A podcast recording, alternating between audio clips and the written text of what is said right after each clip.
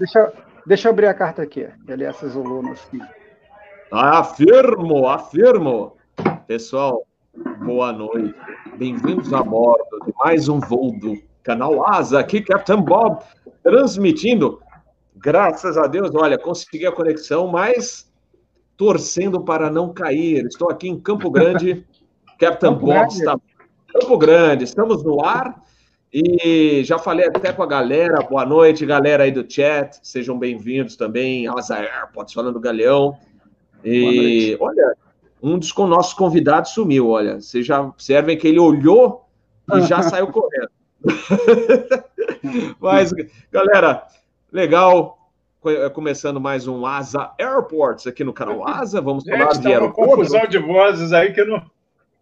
É, mas daqui a pouco vai dar certo. Mas daqui a pouco o Daniel se acha. Daniel Carneiro, primeira vez numa live, ele assim, eu tô aqui tentando escutar, mas tá... olha, olha o Cedrini chegando. Ah, o Cedrini voltou, voltou. Então, galera, vamos lá, vamos decolar o nosso episódio do aeroporto. Vamos falar do Galeão, muita coisa para falar do Galeão, o aeroporto internacional oh, do Rio. Está dando eco aí, não? Tá uma mistura de vozes que tá, tá difícil. É, é o. Vamos fazer um teste do seu som. Você tá com fone de ouvido? Olha, ele tá com problemas. Vamos, uh, por enquanto, deixar o nosso amigo. É... Ó, vamos ver se ele. Olha, ele travou. Nosso amigo travou. O Daniel Carneiro ficou tão assustado de ver a nossa cara que ele travou. Agora voltou. Voltou. então a gente está se virando, gente. Hoje a internet acho que não está amigável. É, tá hoje não está amigável. É, não está amigável para ninguém hoje, né? Então, mas vamos, a gente, a gente vai tentar decolar esse, esse episódio Galeão, que é muito esperado pela galera do Rio. Dando boa noite aí mais uma vez para o pessoal do chat. Muito obrigado, aliás, muito obrigado pelo apoio ao canal, que hoje chegou a 18 mil inscritos, muito legal, valeu. E eu, antes de iniciar, vamos é, pousar no Galeão. A gente já pousou no Galeão, mas como eu vou falar do Galeão hoje, o Asa 274 está na aproximação e vai chamar a Torre do Galeão. Torre do Galeão, muito boa noite, é o Asa 274, estabilizado ILS Zulu, pistão no 5, vai passar Robol. Sente Asa 274, livre pouso, pistão no 5, vento de 1,00 graus, 5 nós. Hoje eu não fiz esse sotaque, quem sabe o nosso amigo Carlos José faz um sotaque carioca, não. que ele é do Rio. Não, não vai. Não, perdeu o sotaque carioca? Então, eu não tenho o sotaque do carioca carioca, entendeu? Eu não falo ó, muito cheio. É, então vamos fazer assim, ó. O Asa 274, Torre do Rio, confirme, já passou o Robão? Não, vai passar o Robão na sua escuta. Ah, positivo, Asa 274, então tá livre o pouso, 1 no 5, o, no 00 graus, 5 nós, Ajuste 1 no 0 no 5, asa 274. Gente, asa 274, tá pouso. 1 no 0, 1 no 5. O asa 274. E aí, feito. Feito. Então, beleza. Vamos lá apresentar os nossos convidados. E aí a gente faz a apresentação PowerPoint sobre o Galeão. Que pena, né? O Galeão era um super aeroporto. Vocês vão ver fotos do terraço, da época de Terraço do Galeão. Como era bom frequentar o Terraço do Galeão. É, a gente fazia viagens. E... Olha, antes de apresentar, só contar umas coisas. Tinha um hotel, não sei nem se existe mais, né? Talvez o Daniel saiba, o Cedrini deve saber. Chamava Pousada Galeão. A galera entusiasta ficava tudo enfurnado no Pousada Galeão, sabe para quê? Para madrugar e ficar fotografando toda a frota da Varig que chegava lá da Europa, dos Estados Unidos, então, ah, acordar às 5 da manhã, deve estar pousando, corre, corre, corre para o terraço. É isso aí. Era a nossa vida, década de 80, era isso. E hoje, o Galeão, infelizmente, está realmente deprimente você olhar o, o tráfego, o tráfego que, que está operando o Galeão, muito pouco, baixo.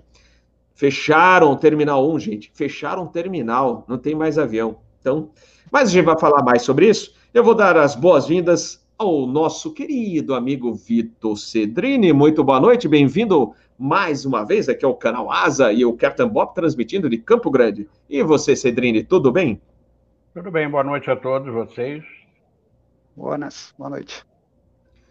Nós também vamos falar com Carlos José Raimundo. Carlos José é, foi controlador de voo e hoje está fazendo o seu curso de piloto. Ele é, saiu é. da área de controle e agora é piloto. Muito parabéns, hein, Carlos José? Estou tentando chegar lá. Semana que vem, se é. tudo der certo, eu vou começar o multi. Olha aí, gente, olha o cara tá que tá aí, ator aí fazendo o curso dele, muito legal, né? E o Carlos José mandava bem lá no Rio, foi para centro, e hoje ele está tranquilo no, em Curitiba, né, Carlos José? É, isso. Isso aí, e agora? Cara. Então, uma boa noite, muito obrigado pela oportunidade de mais uma participar de mais uma live aí com vocês. Show de bola. E vamos falar com o Daniel Carneiro. O Daniel Carneiro era da turma do terraço lá do Galeão.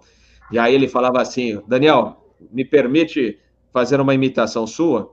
Eu assim: olha, gente, se não é o 727, é o Interflug pintando aí. Não era assim? É menos. Menos.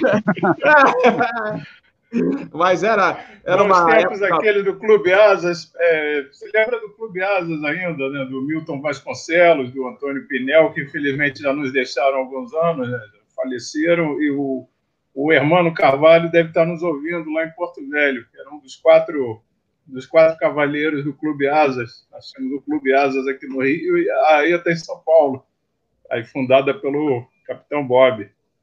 Ah, isso aí. A gente sempre fazia as reuniões. O pessoal do Asas do Rio de Janeiro vinha para São Paulo nas reuniões do Clube do Manche e a isso. gente ia para o Rio fazer foto de avião, principalmente carnaval. Carnaval pintavam coisas diferentes lá no Rio de Janeiro, os turistas chegando, por exemplo, um 747 da TWA, figurinha carimbada. Aliás, foi a primeira foto que eu fiz para o Carlos Spagatti, foi o 47 da TWA no Carnaval acho que foi de 87, se não falha a memória. Mas e o Daniel sempre foi da é, spotter da, lá do Galeão e, e agora não, é, não trabalha tanto com avião, trabalha com navio?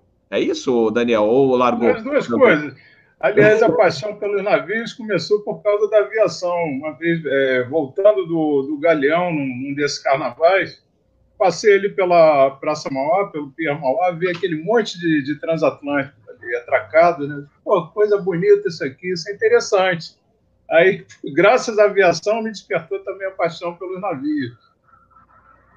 Ah, é, é interessante. Hoje, o Daniel tá chique, ele mora em, em Portugal, né? mas está de visita. Não, não ainda não. Três, não, três meses lá, nove meses aqui no Brasil. Eita, é, mas é. Três é, anos, é, se. Deus quiser, de vez lá.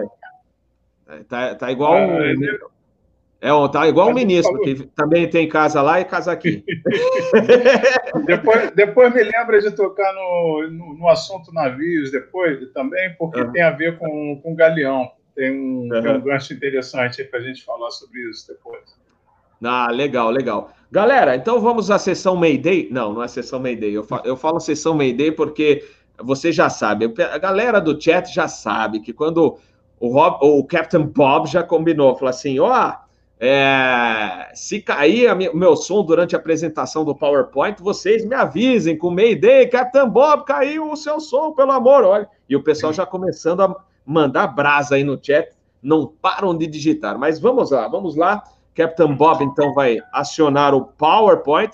Eu peço, inclusive, é, Cedrine, é, Carlos José, se vocês quiserem interagir, Inclusive, eu coloquei fotos do Vitor Cedrini, que eu nem apresentei ele direito agora, porque o Cedrini já também eu tenho a, o cartão fidelidade aqui do canal Asa.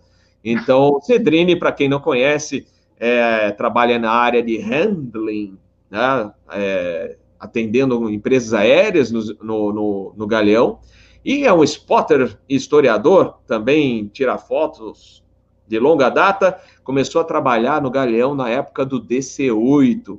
E, inclusive, eu separei uma coisinha para vocês verem aqui do Vitor Cedrini. Mas vamos lá, vamos tentar decolar. Eu espero que essa internet segure as pontas, né, para não sacanear o Captain Bob.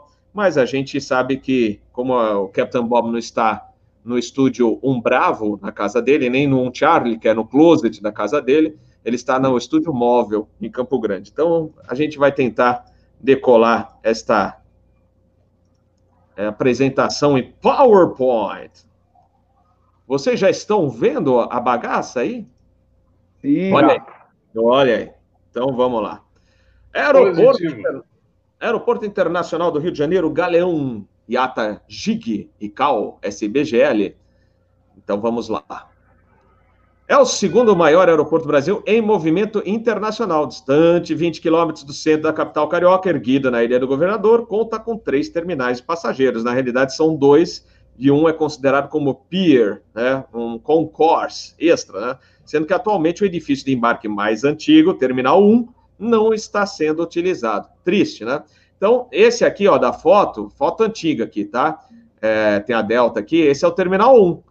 Então, quando vocês chegarem no Galeão, vocês não vão ver nada aqui, porque não tem avião. Tá? Aí tem o Terminal 2 e o Pier Novo, que aqui nesse mapinha, bem do alto, aparece, ó, Pier Sul. É aí, é aqui que tá, tá? Mas a gente vai mostrar. E aí, vamos falar um pouquinho da história. Dia 1 de fevereiro de 52 foi oficialmente inaugurado o Aeroporto Internacional do Galeão, onde hoje funciona o terminal de cargas, junto à cabeceira 33. Aí, dizem que o Pai Eterno, agora eu vou falar com um pouquinho de sotaque português. O Pai Eterno foi um galeão da Marinha Portuguesa, construído no Rio de Janeiro no século XVII, por ordem de Salvador Corrêa de Sá e Benevides. E por isso, talvez deram o um nome, tal, a, a, às vezes o Cedrine. Cedrine, você sabe se foi isso mesmo? O nome do galeão? Falaram é, que... reza a lenda que veio de um velho galeão que foi construído ali na Ilha do Governador. Não sei se é verdade, é, tá? É, seria este Pai Eterno, que é o nome deste galeão da Marinha Portuguesa que foi construído lá, e aí é, o aeroporto ficou com esse nome. Olha aqui, ó, Concorde, lá no antigo aeroporto, aqui é tudo foto antiga. Cedrine, tem foto sua aí? Não, minha acho que não. Tá vendo essa do Caravelli aí, sim. A do ah, é, do seguramente não. Olha, olha o Caravelli, olha quem tá lá no fundo, Eletra da Varig, hein? Eita, nós. Vamos lá. E aí. Você sabia que, sabia que teve um Tupolev 114 no Galeão? Nos Não anos sabia. 60? Olha. É, quando o Yuri Gagarin esteve no Brasil, visitou Campinas e Rio de Janeiro, eu descobri uma foto de um DC-7 da Paner com esse Tupolev 114 atrás, ao fundo. Pô, que esse, para mim, foi o avião mais inusitado que já, já apareceu no, no nosso aeroporto. Show de bola, show de bola. Valeu, Daniel. Olha aí, o novo terminal, que é esse que vocês conhecem, foi inaugurado em 20 de janeiro de 77. Olha, essas fotos são clássicas, né? É, VASP, essa foto, não, a qualidade não é boa, mas é, a gente sempre vê em cartões postais antigos, aquele também do 07 da Varg, olha quanto 07, olha os DC10, ah, e, olha o Concorde, olha que saudade. Olha aí. Eita, nós. Aí tem foto sua, hein? Eu não tem. Ó, o Cedrine eu sei que tem do DC8 da Braniff. Tem, é, o 747 também é dele. É. Da, da, da Panam, da Braniff também, o, o, o Jumbo? Os dois Braniff são do Cedrine. É. E o, o Jawa é de um fotógrafo, acho que estrangeiro, não lembro quem. Mas olha, essa eu escrevi até Bons Tempos. É, pessoal, se vocês entrarem na internet, na airliners.net, entre outras, vocês vão achar essas fotos do tanto do Cedrine, Daniel Carneiro, eles têm várias fotos lá. E depois o Daniel também passa no final do episódio mais algum é, link para os produtos que ele tem, etc. E vocês vão poder falar com ele. E eu escrevi bons tempos. Olha, essa foto também aparecia muito em propaganda, em cartão postal da Varig e da Cruzeiro. Olha que lindo 727 da Cruzeiro. Essa pintura da Cruzeiro é imbatível, que saudade. Olha aí, Galeão Vivo, apogeu e a liderança em movimento internacional. E aí, tem foto, ó, uma é foto do Jay Selman, que eu conheci lá nos Estados Unidos. Ele veio para o Brasil tirar foto, e o Jay Selman eu conheci lá em Miami. E eu não sei o TriStar da se é do Cedrini também. Ah, eu tenho, mas não é essa, não. Ah, tá legal. Aí, DC-10 da Ibéria, DC-10 da Swissair. Aqui, e vamos ver o que, que nós temos. Olha aí, essas o Captain Bob tirou. Terraço panorâmico fantástico. Aí, o Mike Zulu, 47 da Panam. É, essa, essas fotos, inclusive, eu postei no Instagram do canal. Né? DC-10 da Eastern, olha só. DC-10 da Eastern com o jumbo da Panam, jumbo da Varig, DC-10 da SAS, Scandinavian 955. Era Olha, essas o Daniel mandou ontem para mim, falar, ah, vou colocar é, no PowerPoint. Olha só o 07 da TAP pintura antiga. Ei, e o primeiro gol internacional. Foi seu? É, foi nesse... gol internacional foi num desse, em 1976. Pô, que legal. Olha o jumbo da Iraque, que lindo. E esse Concorde da British foi no Carnaval ou, ou Daniel? Isso, se não me engano, o Concorde da British, pouca gente sabe que visitou o Rio de Janeiro. Ele esteve aqui duas vezes. Se não me engano, foi na época em que o Grande Prêmio de Fórmula 1 era realizado aqui no Rio. E aí ele trazia turistas para assistir a, a, sim, a Fórmula sim. 1. Sim. outros tempos, né? Teve né? duas pinturas, com a primeira e depois com essa pintura Landa. Pô, que legal. Olha aí, eita, olha o jumbo da TWA que eu falei, olha aí. E olha só, para quem é saudosista da Transbrasil com 707 passageiros, olha o 27200 da VASP, tem um DC8 da Arrow lá no fundão, Olha que, esse que raridade. Jumbo, esse jumbo foi da TAP também. Eu tenho, ontem te mandei uma foto que apareceu o TriStar da TAP junto com, com esse mesmo 747 da TWA, que é o antigo CJTJD, o Tango Delta, se não me engano. Uhum. Legal. Olha, o 47 SP da Royal Maroc, essa aí, esse avião era, a gente gostava de fotografar lá no terraço à noite, era show de bola. Essas também são fotos do Captain Bob. É, esse Airbus da Cruzeiro, só esse do Airbus da Cruzeiro é do irmão do Captain Bob, que é o Alfred. Ele tirou numa das célebres visitas à pista do Galeão, né? É, lembrando aqui do Gilson Campos e do Tadeu, que sempre nos receberam muito bem. Tentei chamar o Gilson para nossa live, mas ele não atendeu. Acho que ele viu que o telefone era de Porto Alegre, ele ficou assustado e não atendeu. Mas depois eu mando para ele. Ai, ai. Mas, olha, a Infraero assume a administração do Galeão em 87, quando incorpora a Arsa, Aeroportos do Rio de Janeiro SA. Aliás, o, o, o Gilson detestava falar assim: Ô Gilson, posso visitar? A gente quer visitar a pista do Galeão. Galeão não, Galeão não, Aeroporto Internacional do Rio de Janeiro. Galeão é o velho, e hoje voltou a ser Galeão, né? Mas lembra, ele, ele pegava no pé, né? Olha, que também a gente curtia muito visitar. O Bons tempos. Bons tempos. Olha o DC3 da, ó. Também está junto, mais próximo da cabeceira 28 Galeão. Essa foto, essa exclusivamente aqui do Victor November Mike, é do Captain Bob. As outras eu peguei na internet mesmo. É, esse 67 da Varig, para quem não sabe, a Varig, antes de receber os primeiros 67-200ER que ela comprou mesmo, ela, ela arrendou dois 200, né? Que era o November Lima e o November Mike. E aqui ele estava já tirando a pintura para ser devolvido. É, foi bem. Eu é, cheguei, a, inclusive, aí para o Rio, naquele carnaval de 87, que eu fotografei o Jumbo da TWE, eu fui para o Rio no Vitor November Lima. Né? Foi a primeira, acho que a primeira vez que eu, que eu viajei no 67 da Varig mesmo, né? Na... Uh, bom, vamos lá, o Terminal 2, esse que, esse aqui é o primeiro o Terminal 1, o outro lá no Terminal 2, aqui vocês veem bem, ó, esse daqui na, no detalhe, Terminal 2, inaugurado 20 de julho de 99, como um dos mais modernos da América Latina, com capacidade para atender 8 milhões de passageiros ao ano, ou seja, mais que duplicando, que o outro, o velho tinha mais, uma capacidade assim de 7 milhões por aí e aí ele realmente, o Galeão ficou up to date é, para atender ao tráfego. Em janeiro de 2012, o Galeão tornou-se o segundo aeroporto do Brasil em número de passageiros, ultrapassando naquela época o Aeroporto Internacional de Brasília. Lembrando também que hoje o Aeroporto Internacional do Rio de Janeiro tem uma homenagem ao maestro Tom Jobim, grande compositor, cantor. É, então, é uma placa é, que você vai encontrar no aeroporto, é, de, dedicando o aeroporto ao Tom Jobim. Hoje você encontra, é, você chama, né, tem o nome de Maestro Tom Jobim, apesar que na fonia, como vocês ouviram já o Capitão Bob fazendo, a gente ainda chama a Torre do Galeão, do mesmo modo que Guarulhos chamamos o Guarulhos e não Torre André Franco Montoro. Então, é o nome é, de, foi batizado aeroporto, mas na fonia, né, pessoal conhece por Galeão. E aí, haha, projeto novo, olha aí.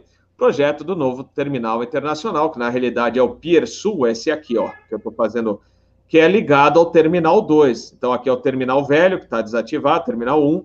Terminal 2, aquele mais recente, que a Varig usou pra caramba, né? esse Terminal 2 era da Varig. E aí, esse Pier Sul, que foi construído para atender as, a demanda esperada para as Olimpíadas de 2016. Gente, apesar de ter esteira, sabe quanto tempo você leva para chegar lá? O Captain Bob foi lá um, um, dos últimos fingers, a última vez que ele foi fazer um é, voo para Buenos Aires. Ele levou 20 minutos. minutos. 40, não, é 40. Se for, se for andando devagarinho, 40, 40 minutos. Isso, 40 minutos. Se você for correndo, desembestado, quase tropeçando 20 minutos. então é longe, gente. É longe. Tá aí, o dia 2 de abril de 2014 marcou o início da transição das operações do Aeroporto Internacional do Rio de Janeiro, da empresa pública Infraero para a concessionária Rio Galeão. Tá aí. E aí um pouquinho mais do detalhe do Pier Sul, né, desse novo terminal. É muito legal, muito confortável, mas longe, né? Longe. É, de qualquer maneira, melhorou bastante, porém, o aeroporto hoje está subutilizado, né? Porque construíram esse terminal novo e agora tem um terminal que não, não serve para nada, que é o Terminal 1. E o Galeão assumiu a operação em agosto de 2014 com o compromisso de investir cerca de 5 bilhões em obras de infraestrutura ao longo dos 25 anos de concessão, dos quais 2 bilhões deveriam ser investidos até os Jogos Olímpicos.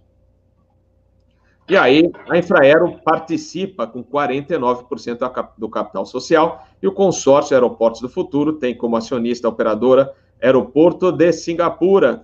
E aí não fala, né? Eles meio que fala, deixa quieto, mas a Odebrecht está por trás também. Entra com outros 51%, formando assim o atual né, concessionária Rio Galeão. Essa foto aqui do menininho olhando pela janela está é, na página da Rio Galeão, muito legal, achei fantástica essa foto, é muito bem é, elaborada e eu, eu quis colocar para vocês verem. E ela está bem panorâmica, se vocês entrarem na página da Rio Galeão, vocês vão ver essa foto de modo panorâmico, né? Aí o Pira Sul, que é ligado ao Terminal 2, atende os voos internacionais, foi inaugurado em 19 de maio de 2016, com uma área de 100 mil metros quadrados e 26 Então, aqui vocês têm um mapinha, né? É, terminal 1, terminal 2 está aqui, e o Pier Sul, né? É, e essa é a vista realmente que você tem lá do, do Pier Sul do, do resto do aeroporto. TPS-2 está equipado com 174 posições de check-in, seis esteiras de restituição de bagagem, desembarque internacional e mais seis esteiras para o desembarque doméstico, além de 24 canais de inspeção. E aí vocês têm mais um pouquinho, olha lá, as esteiras rolantes, mas você anda de qualquer maneira, se você tiver com pressa, vai fazer um exercício legal, não precisa nem fazer é, caminhar, essas coisas que vocês vão conseguir. Aí, olha, olha que triste, eu peguei na internet essas imagens, olha, olha o Terminal 1 como está, gente, olha que lamentável. A gente lembra da época da Varig, da VASP, da Transbrasil, esse terminal movimentado, época dos voos internacionais da Varig, Miami, 860 para Nova York, olha só como ele está hoje. Então, cerca de 25 minutos com destino ao Galeão foram cancelados entre 2015 e 2019. Atualmente, capacidade do aeroporto, olha só quanto, receber 36 passageiros ao ano. E é o quarto hoje no Brasil, né? Depois de Guarulhos, Congonhas e também o de Brasília. nem sei como é que está isso hoje, né? Mas acho que ainda está nesse ranking, porque um monte de voo cancelado aí. Aí, ó, parte um pouquinho da parte operacional, mas a gente vai falar com calma com o Carlos José. Então, operacionalmente, a, o, o Galeão é fantástico. Inclusive, essa pista de 4 quilômetros, dizem, ó, ó o tamanho dela, é maior do Brasil nos aeroportos, é de 4 quilômetros, é 10, 28. Só perde para a pista da Embraer, em e... Gavião Peixoto. Isso aí, mas o, hoje, para a aviação comercial regular, é a maior que tem. É Olha, é, ó, esse é o detalhe onde era o hangar da Varig. Ô, Cedrini, quem puder me ajudar, é, a, a, TAP tinha assumido, mas largou, né? Ou ainda não largou o hangar? Não, não, não continua, lá. continua lá. Continua. continua. Só largou então Inclusive, de Porto Alegre. Só em Porto Alegre. É. Inclusive, ah, então... recebem muitos aviões do Canadá, da Air Transat, eventualmente da Air Canadá também, os próprios aviões da TAP, vem, vem bastante coisa para cá fazer manutenção. Ó, Ah, perfeito. Ó, e a pista 1028, é, ela é muito boa porque tem, olha a saída rápida, nos dois lados. Porque no Guarulhos, por exemplo, você não tem na 27 esquerda, falta saída rápida. E o Galeão foi bem projetado, a 1028 é fantástico. E, e a, normalmente você opera 10 para decolar, quem não conhece, e a 15 aqui, ó, desse lado, ó, tô passando o mouse, é para pouso. Então não tem restrição, o cara decola aqui, vai embora, não vai interferir com a 15. Agora, agora, olha a voz do Capitão Bob. Agora, quando muda o tempo lá, aí vira o inferno dos pilotos e dos controladores também. Aí começa a operar a 28 para pouso e a 33 para decolar. E aí por que o inferno? Porque imagina aqui, o cara está decolando a 33, o cara pousando na 28 e arremete. E aí? Eita, nós! Então, o que, que acontece? O cara da torre segura o indivíduo aqui na cabeceira 33 até o cara que está pousando na 28 pousar e falar: não, agora não vai interferir no tráfego. É, outra coisa, o táxi para 33 para wide body, ele não passa aqui onde está, aqui nesse lado esquerdo da, da que eu estou mostrando aqui com o mouse, tem a base aérea. Então eles mandam o cara vir até aqui, cruza a pista, vai para o lado do terminal de carga, que está desse lado, e aí volta para a cabeceira 33, né? É um sequenciamento que você pode gastar aí, às vezes, meia hora para decolar, se o fluxo de pouso na 28 estiver muito alto, né? Além, além das restrições, eu não falei, mas o, o Carlos José, que foi controlador de voo, vai falar, das restrições do Santos Dumont, porque aí o, também tem avião passando para pousar no Santos Dumont, é um barata voa, mas hoje eles estão bem organizados por causa da STAR, né, das cartas de aproximação, mas de qualquer maneira, sempre uma, uma dor de cabeça, o cara tem que ficar muito atento. E lembrar, né, a gente lembra no passado, por exemplo, é, que também é outro detalhe importante, o, no setor norte está cheio de elevação, depois vou, vou mostrar uma cartinha para vocês. A altitude mínima de segurança no setor lá é 9.500 pés, nível 95. Então, isso aí, e aí norte é, terminal atrás da serra 9.500.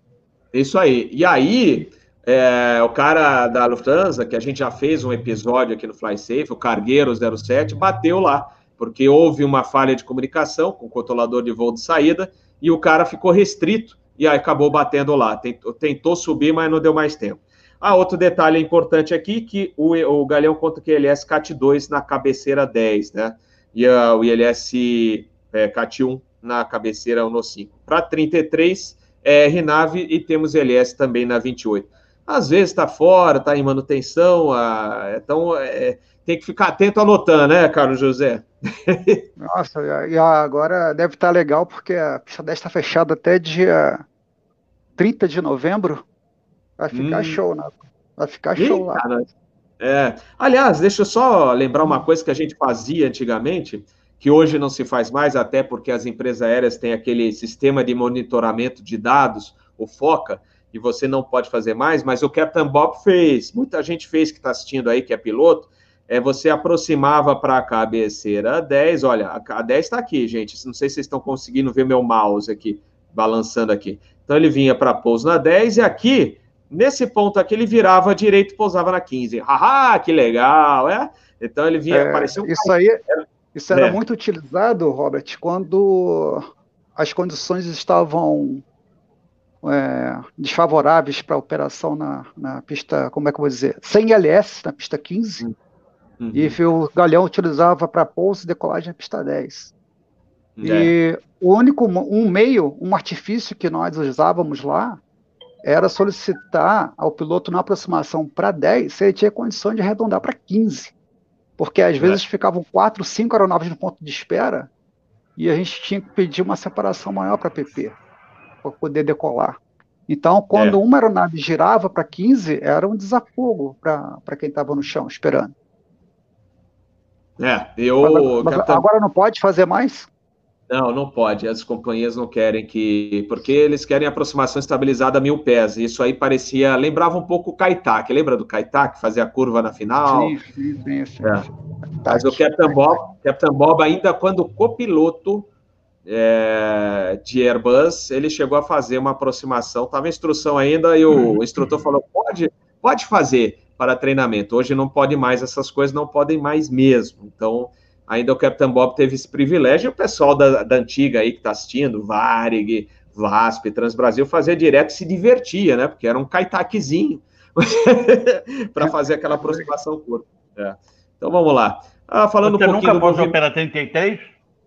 Ah, 33 eh, tem. A gente tinha um, um, procedimento, lembra, Carlos José? Um procedimento meio mandrake visual, perna do vento é, lá, é, que era horrível. Eu vou te dizer, Conta aí. A, a única vez em todos os meus 11 anos de trabalho no Galeão que eu vi uma aproximação foi para circular com a 33, um Air France. Não lembro o tipo do avião, mas era, um, acho que era um Boeing 747 na época. Não tenho mais certeza, faz muito tempo. Ele foi a única aeronave que eu vi circulando para 33. E ele foi em cima do Santos Dumont, cruzou na vertical do Santos Dumont para poder, exatamente, para poder se encaixar na final. E nós entramos em contato é, mais, mais apressadamente possível com a torre para falar: Ó, oh, o Air France vai voar por cima de você aí, não decola ninguém, pelo amor de Deus. Porque a gente não tinha noção até onde ele ia. Quando ele foi esticando quase lá em Maricá, cara, aí que a gente viu para onde que ele foi. Nossa, cara. Foi a única vez, a única vez que eu vi uma operação desse tipo para 33. Era muito raro lá. Não, o, geralmente o, o a utilização era só 28. 33 é, era muito Carlos, difícil. Mas vou te falar, você trouxe, é, o Air France trouxe alegria para muito controlador da, do torre, da Torre Santos Dumont, hein? Porque pra, deve ter visto a vista, né? A, a visão Boa. do 47 deve ter sido bonito lá. 1.500 pés rodando lá em cima. Ah, que coisa. Show de bola, hein? Mas, ó, Imagina. inclusive, inclusive essa, esse procedimento era muito mandrake. E lembra que você bloqueava, o, acho que Caxias, aí e o pior, tinha que ser feito visual. É, Sim, como visual. não tinha jeito, é, os caras começaram a camada uma vez, o Capitão Bob aproximou para 33. Isso, gente, eles estavam operando, é, assim, oficialmente operando desse jeito, mas tinha uma camada relativamente na, na, que você tinha que descer, né? Porque para circular você tem que estar visual. E o cara Sim. vetorava, Carlos, o, o controlador Vixe, vetorava a gente a perna do vento, falou assim: agora pode descer, para mim, desça para 1.500. E aí Nossa. você saía, estava em cima da ponte Rio-Niterói, e aí tinha que curvar à esquerda, e aí não podia passar a ponte Rio-Niterói, que ia interferir com o tráfego de Santos Dumont. Agora. Hoje, hoje, hoje realmente isso é inconcebível, cara. Isso aí foi, foi uma, como é que eu... uma imprudência do controlador executar uma manobra dessa aí. Eu participei é. de, um, de um voo histórico também pousado pela 33. Eu não sei se você ou o Robert estava a bordo também na apresentação do Boeing 777 no Brasil. Até o, comando, o saudoso comandante Omar Fontana foi, chegou a pilotar o avião. O 777-200. Né? O da, isso, o, isso. O da Boeing. Nós pousamos eu, eu, pela 33. É, eu. Se bem que a gente fez, eu acho que o voo que você fez foi local, né? Uh, uh, sim, parece, sim, sim, decolou do Galeão mesmo e fez ah, tá. o voo que eu, É, o voo que eu fiz saiu de Guarulhos, usou no Galeão, aí teve, teve um oba-oba lá, como o, o pessoal é, sempre teve o coquetelzinho, e aí depois a gente voltou, mas tudo pela 15, pousou pela 15, decolou pela 15. É, e ah, na United. O voo com a imprensa do Rio foi, pousou pela 33. Né? É. E a United, é, é, a gente saiu de Guarulhos, fez dois rasantes na 15 e voltou para Guarulhos, não pousou, é, com o 777 da United, né? E pessoal que está assistindo, depois eu vou tentar colocar a carta para vocês. É, hoje, na 33, que eu aposto que vocês estão falando, mas e hoje? Como é que é pela 33? É procedimento RNAV, super estabilizado e lindo de fazer, gente, porque é, você a vê. Toda... lá na Bahia da Guanabara. É muito lindo, cara. É muita. Acho que é a visão mais linda que a gente tem para quem opera no Galeão, essa, esse procedimento RNAV para 33. Mas raramente a gente faz, só quando muda o tempo, que é uma dor de cabeça realmente para o pessoal do controle da torre lá do Galeão. Mas olha, é um movimento de passageiros, é, né, você tem aí o total, 13 milhões, né, 507.881, né, o total de, em 2019, aeronave 104.832. Mas isso aí, vocês imaginam, se já vinha caindo, imagina agora com Covid, não vale nem a pena publicar aqui, porque é triste, né? Vamos ver o que mais nós temos aqui. É, ah, Robert, esse... na verdade, eu já pousei três vezes pela 33, mas com voo doméstico, tá? Nunca com internacional. Mas já uhum. fotografei 747 da Skylise pousando por ali, 747 da British. Eu diria que a 33 ainda é mais usada pela Força Aérea Brasileira, tá? É, normalmente é. bandeirantes, Hércules, que eles querem sair logo na primeira interseção à esquerda para voltar para a base. É muito raro, mas ainda acontece, tá? E a gente fica exultante. Eu já vi Emirates pousando pela 33, tá? Ah, deve mas ter é uma cena e tanto. Para quem está em terra é maravilhoso. Aliás, estou lembrando, eu vi um Emirates, eu estava no ponto de espera, eu vi ele pousando na 33. Mas, gente, não queiram operar na 33 é, como passageiro ou a bordo, né? Fala assim, ah, quem sabe a gente decolar da 33. Se você tiver que é, compromisso para chegar no horário, porque agora está tranquilo, né? O movimento caiu, mas tinha. É, eu já peguei dias assim que a espera, a gente ultrapassou 30 minutos lá na espera da 33 é, para conseguir colar. Hoje eu consultei um, um, amigo que ainda trabalha no CGNA e eu perguntei né, sobre como é que está essa operação na, na, na 33 a 02, principalmente com a 02 em uso, que aí, ó, aí que a coisa piora totalmente. A 02 falou, Santos Dumont, né? Para o pessoal é, que está Exatamente, 02. a 02 de Santos Dumont, que decola para cima da ponte, exatamente no, no FAF de quem vem para a pista 33. E uhum. ele falou para mim o seguinte: quando está nessa operação, são 17 tráfegos hora só. Só. Hum. Porque é, entre aproximações para o Galeão, aproximações para RJ e decolagem da RJ. Divide isso aí por três, cinco para cada um, por aí, em média. Imagina como é que não fica na, na, numa situação dessa aí, ó, como você falou, ficou 30 minutos em espera, não tem como não ficar em espera. Porque todo mundo quer sair do chão e não tem como segurar. Então fica nesse gerenciamento de crise e é complicado. Consultei ele hoje se havia algum, alguma, algum estudo, alguma coisa para tentar amenizar essa, essa situação. Ele falou que ainda não, ainda não tem nada. E acho que, inclusive, porque o próprio relevo da cidade não ajuda outras trajetórias que poderiam minimizar esse, esse, essa problemática da, da, da operação na 33 com a 02. É, é, é, e tem o pior. Depois eu queria falar sobre isso, até quando a gente for falar da, do, dos fatores que, que derrubaram o movimento do Galeão, que muita gente culpa o, a criação do aeroporto de Guarulhos ou, e, e outros fatores econômicos. Mas vamos, vamos terminar essa apresentação e eu, eu quero tocar depois o que para mim foi o principal, principal motivo da, da, do movimento do Galeão ter caído de muitos anos para cá. Ah, é boa. Me lembra, hein? Se eu esquecer, mas, o Daniel, me, me chama a atenção para a gente discutir, tá. aliás. Um, a, Terminar a apresentação aí que, que eu quero entrar é. e, e, e, comentar sobre isso. Ó, pessoal, aqui tem os serviços eu coloquei, que eu peguei na página da Rio Galeão. O ônibus, aqui é a partir de, de 70 é, para Macaé, Búzios. Esse é o famoso frescão, Rio Galeão Leblon, é, e olha, o preço é mais em conta que o nosso Airport Service em Guarulhos, que eu paguei com desconto para tripulante ontem 30 reais, mas ele é 38 ou 39, é, acho que é 39, uma coisa assim. E aqui, olha, o Frescão no Rio, que é o, é o, o ônibus executivo que liga o aeroporto às praias do Rio, ele sempre, sempre foi mais barato que os ônibus é, executivos em São Paulo. Então, 18,85 é o BRT que hoje tem, né? É, para quem quiser pegar o BRT, aquele trenzinho, mistura de trenzinho com, com bonde 405, e um hotel que está disponível, esse aqui, ó, estou passando a, a, o mouse aqui, esse hotel que eu estou circulando aqui é o Lynx do Galeão. É, inclusive, o Cedrini, você já ficou lá, né, com a sua família, não foi? Já, já. Eu passei meu aniversário lá porque eu tinha que embarcar meu filho às quatro da manhã. Aí então, o hotel. Comemoramos o lá, dormimos lá e fui para o aeroporto cedo. Ele é bom? Já foi melhor. Ainda é bom, uhum. ele tem uma aparência, como eu posso dizer, porque eu não posso denegrir a imagem, que eu fui convidado para a inauguração, sou muito amigo do pessoal de lá, A aparência externa dele é ruim, mas dentro ele é bom, tá? Ele tem piscina, ah, ele tem sauna, ele tem restaurante. Os apartamentos são muito bons, tá? Pode não parecer pelo lado externo, mas são muito bons os apartamentos. Pelo menos eu não durmo com a perna para fora da cama.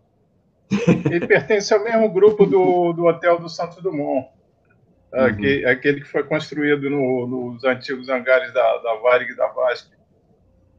Ah, legal, legal. Aliás, já fiquei lá já como tripulante, é muito legal aquele hotel, ficou, né? É fantástico. A reforma ficou muito legal. Show de bola. O uh, ah, que mais que eu queria falar aqui? Eu acho que é isso. Uh, se tem alguma coisa, acho que não. Ah, alguns fatos marcantes na história do Galeão, né? Então nós temos, lembrando o DC-8 da Paner, que se acidentou numa rejeição de decolagem, né? É, inclusive com vítimas né, nesse, nesse avião, ele decolando a 15, na época acho que era 14 ainda, né? Então, é o DC-8 da Panero, o 07 da Lufthansa, lembrando o Cargueiro, que é, também se acidentou após decolar, acabou batendo no, no morro. O Juliette Zulu, Varg 820, né, o 820 que ia do Rio para Orly, se acidentou na chegada de Orly, o famoso 820. O Air France 447, né, também, né, infelizmente saindo do Rio para Paris, que é o que se acidentou. E esse, esse acidente é interessante, muita gente não conhece, né? Eu lembro bem, porque, olha, é, 2 de dezembro de 85 já era época de AETA, de clubeadas, né, Daniel? E aí foi uma simetria de, de, de reversão no pouso pela 15, e o 47 da Air France saiu da pista, foi parar lá no terminal de cargas, né, da, da do Galeão, e por um triz não, não, não, não foi mais feio. É. Os hangares, na época ainda eram, a Varig ainda tinha hangares ali onde hoje é o terminal de carga. É. Então, realmente, por, por um tris que não foi pior, né? Mas é, muita gente esqueceu desse acidente, não lembra, mas é, eu realmente chamou atenção na época de associação de tráfego aéreo que, pô, olha só o que, que aconteceu lá e deu no noticiário. Aqui, olha, vamos ver algumas fotos que o Daniel mandou. Olha aqui o Captain Bob, 13,692. Olha aqui o Captain Bob, novinho de tudo. Nosso saudoso, é, nosso é, saudoso amigo Germano, né, que é irmão do Martin, que infelizmente já, já foi para outra dimensão. Olha o Daniel aqui. Esse aqui era o sócio do, da ETA, no Rio, Marcos Vinícius, o filho dele, que agora me fugiu o nome. É, você lembra desse aqui de óculos, ô Daniel? Esse aqui? O, o, André, o André depois parece que perdeu um pouco o interesse por, por aviação, começou a, a fotografar e fazer criação de, de passarinhos, de canários. Ah, Nunca mais ouvi, já tem mais de 20 anos que não, não tenho contato uhum. com o André. E olha, o detalhe é que é o Vitor Bravo Fox, que foi cortado recentemente. Olha como ele estava bonito aqui. Ó, o Daniel Carneiro com o nosso amigo Cedrini. Olha o Cedrini lá, olha lá, trabalhando no pátio, né? É, aqui a turminha, né, Daniel? Na, foi Eu lá de camisa vermelha, camisa é, vermelha aqui, lá na ponta, no, no canto direito. Aqui, ó. É, todo mundo tirando foto. Olha o Cedrini aqui o de Cedrini novo. Cedrini também. É. O, o, João Ricardo, né, aqui. É... Ah, pessoal, os spotters uh, mais antigos do aeroporto, né? Lembrando que essa foto é 2004. Esse aqui é o grande Gilson Campos, que foi assessor Nosso de imprensa. professor. É, ele, um dos primeiros rádios que o Captain Bob teve para escutar a VHF, ele me deu de presente. E, cara, é, gente finíssima, é, devemos muito da, da, da, das visitas, do conhecimento que a gente teve no Rio, das visitas aos pátios, às pistas, ao Gilson Campos. Depois vou mandar para o Gilson é, para mostrar para ele a nossa homenagem aqui também para ele. E ele trabalhou, trabalhava com o Tadeu lá na assessoria de imprensa da, do aeroporto e sempre facilitou, não é verdade, Daniel? É, Grande verdade. É, Sim, faz... a gente chegava, chegava o um grupinho, ligava para o Gilson, ó, estamos indo, indo quatro ou cinco de nós aí querendo fotografar. O Gilson providenciava uma, uma van da Infraero. A gente ficava, às vezes, a manhã inteira na, perto da cabeceira da pista, lá fotografando, visitávamos os aviões, cheguei a visitar DC-8 da Aeroperu, 747 da Panam. Bons tempos. E o Tadeu, depois, depois que saiu do, Galeão, teve em Recife e, e, também ajudou muito a galera spotter de lá também. Recebia sempre muito bem o pessoal aqui. É, então, ele sempre. Um discípulo do, do Gilson mesmo. Os dois seguiam a mesma linha, de, nunca criaram dificuldade. Até, inclusive, eu queria fazer um, uma, um parênteses. É, uma coisa que me entristece muito nos projetos dos, dos novos aeroportos, na reforma de terminais e, e até por parte mesmo da, da, administração dos aeroportos hoje, é a, a falta de carinho, de, de, uma maior atenção com os spotters. É, tudo bem, de vez em quando existe um spotter day, mas que normalmente é no, no fim de semana, um dia que não tem movimento, e, e o spotter day é todo dia, né? A gente não tinha dia para ir ao terraço do aeroporto fotografar alguma aeronave diferente que vinha. Então, e a cada reforma de aeroporto, nós vamos perdendo mais espaço. Já perdemos quase todos os terraços do Galeão, Guarulhos perdeu o seu, e Campinas a mesma coisa. E eu sinto uma falta de visão nos administradores dos aeroportos, porque dessa turminha que, que frequentava o, os terraços dos aeroportos, que ia para lá passar uma tarde de domingo, fotografar, só olhar os aviões, é, nasceram muitos profissionais de aviação, como você, que hoje é comandante, eu, eu jornalista de, de aviação, com várias matérias sobre o Galeão publicadas para revistas nacionais e estrangeiras, como a Asas, a Airlines, a Airways. Então, uh, o, o, terraço, essa, esse espaço para o público ter contato com a aviação, era uma espécie de um, uma sala de, de visitas pra, da aviação para o povo, para quem curtia. Criava uma, um, um, carinho, um amor pela cultura aeronáutica, pela aviação em si, e daí nasceram muitos profissionais. Outra coisa, os terraços atraíam também público para o aeroporto. Era gente que consumia na, nas praças de alimentação, nas lojas do aeroporto, que usavam transporte, ajudava a movimentar o ambiente aeroportuário. E, infelizmente, isso se perdeu no Brasil. Nós temos exemplos na Europa, como Amsterdã, Frankfurt, Munique, é, Zurique, uma série de outros aeroportos, em que o aeroporto é uma atração turística é, existe o espaço para quem curte aviação e lá tem o terraço, tem as lojas temáticas, tem bares temáticos. Então, o, o aeroporto não é um, simplesmente um terminal de embarque e desembarque, é também uma atração turística da cidade. E... É, Daniel, é, deixa eu só fazer uma única ressalva que, aliás, é, merece a nossa, os nossos para, eles merecem os parabéns, né? Que o Aeroporto Internacional de Florianópolis, o novo terminal, tem o terraço e, e agora tem um tour também que eles vendem lá para os É um tour para conhecer o aeroporto inteiro. Então, é, nossas, nossa salva de palmas à administração oh, do aeroporto bacana. de Florianópolis e, e também mencionar que tem tour para o pessoal conhecer o aeroporto, todos os cantos do aeroporto e o terraço o Ricardo Jesse, que é o, o poderoso chefão lá, o administrador, ele sempre ressalta que ele curte muito os spotters, então fala assim, olha, nada melhor. Então fica o um bom exemplo, Florianópolis. Pois é. É, é aí, como Robert, você... Logo, logo, Fala. Logo no início da, da concessão, nós tínhamos um parceirão na, na comunicação do aeroporto, que era o, era o Gilson Campos, do, dos anos 2000, que era o que é até meu amigo até hoje, o Tiago Néria.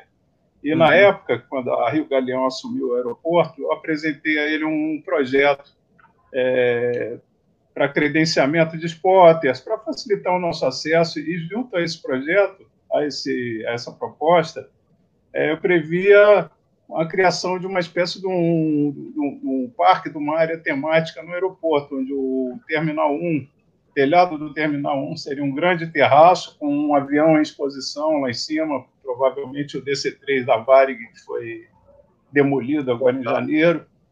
É um espaço, um espaço com sala de projeção, cinema, sala de conferências e uma salinha do Museu Aeroespacial dentro do aeroporto. Mas, infelizmente, o o Tiago, que na época se mostrou bastante receptivo ao projeto, depois foi transferido para o Panamá e quem assumiu não, acho que a própria administração do aeroporto não, não teve grande interesse em levar esse projeto adiante. Uhum. O que foi uma, é uma pena. pena. Uma pena. Mas, pessoal, para encerrar o PowerPoint aqui, ó, só falando do Daniel Carneiro aqui na cabine do Concorde, esse é o da Air France ou da British? Da Air France. Da Air France, legal, legal. E olha Esse só... Isso... um Copa do Mundo, que levou turistas brasileiros para torcer na, pela seleção brasileira no Concorde. Uhum. Ah, pô, que legal. A Copa em Paris. É, e o último slide que eu vou apresentar para vocês no PowerPoint, eu vou deixar com o Vitor Cedrini para explicar, né? Vitor está na escuta? Vamos ver se ele está na escuta. Estou na escuta. Sim, estou. Então, agora é para você, tá? Vamos lá.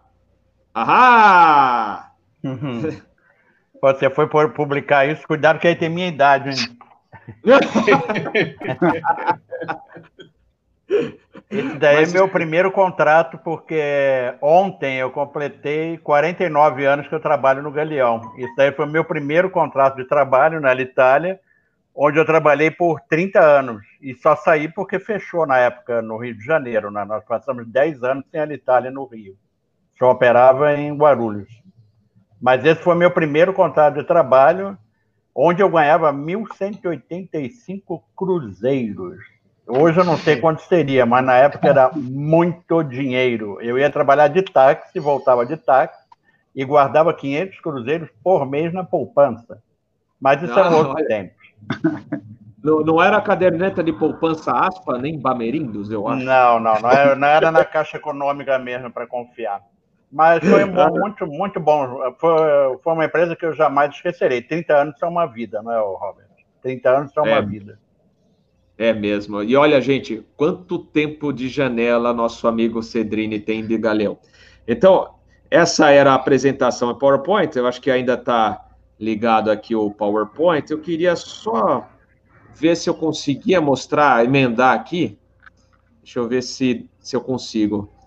Vocês estão vendo aí a cartinha? Perfeito. Ó. ILS, ILS Zulu da pista 15. 15. Olha, olha aqui, ó, altitude mínima de segurança setor norte, nível 95. Aqui tá cheio, olha aqui, FL 95, gente. Cheio de morro. Aqui a, como é que chama esse morro aqui mesmo? É o Tinguá, o Tinguá aí. Tinguá. É o Tinguá, olha, aqui em marronzinho é o Tinguá.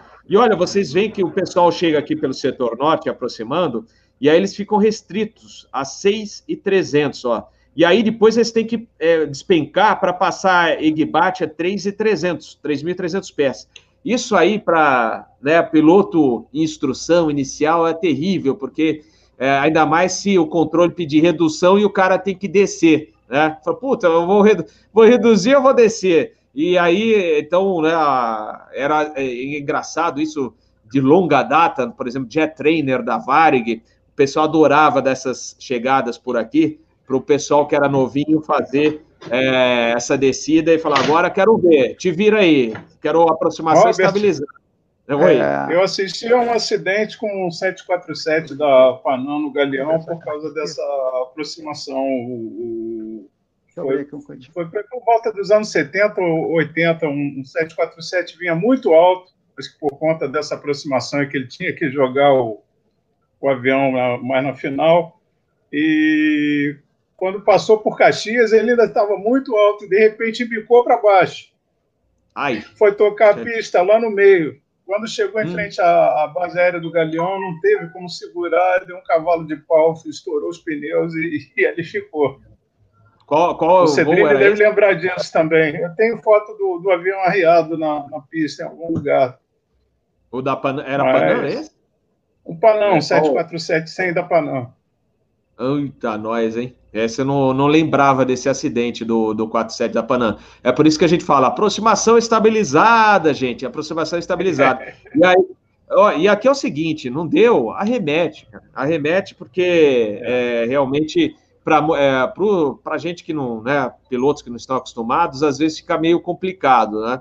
Então, mas é, é o, às vezes o que, que o pessoal usa, né? Tá 6,300, já dá uma reduzida, porque inclusive hoje muitas empresas pedem, ó, não chega muito veloz lá, dá uma reduzida, flapeia, e aí no Boeing você fala level change, né? No, no Airbus é open descend, e aí segura na, naquela escraviza uma velocidade um pouco mais alta com o avião sujo, e aí matou a pane, gente. Aí desce bonitinho, ou se na, na final lá, que você quiser descer em vertical speed, aí já, já o avião já está já tá sujo, já está bonitinho, já, já melhora. Agora, se deixar para a final, não vai reduzir, vai chegar ao, como se diz aí de brincadeira, alto, porém veloz.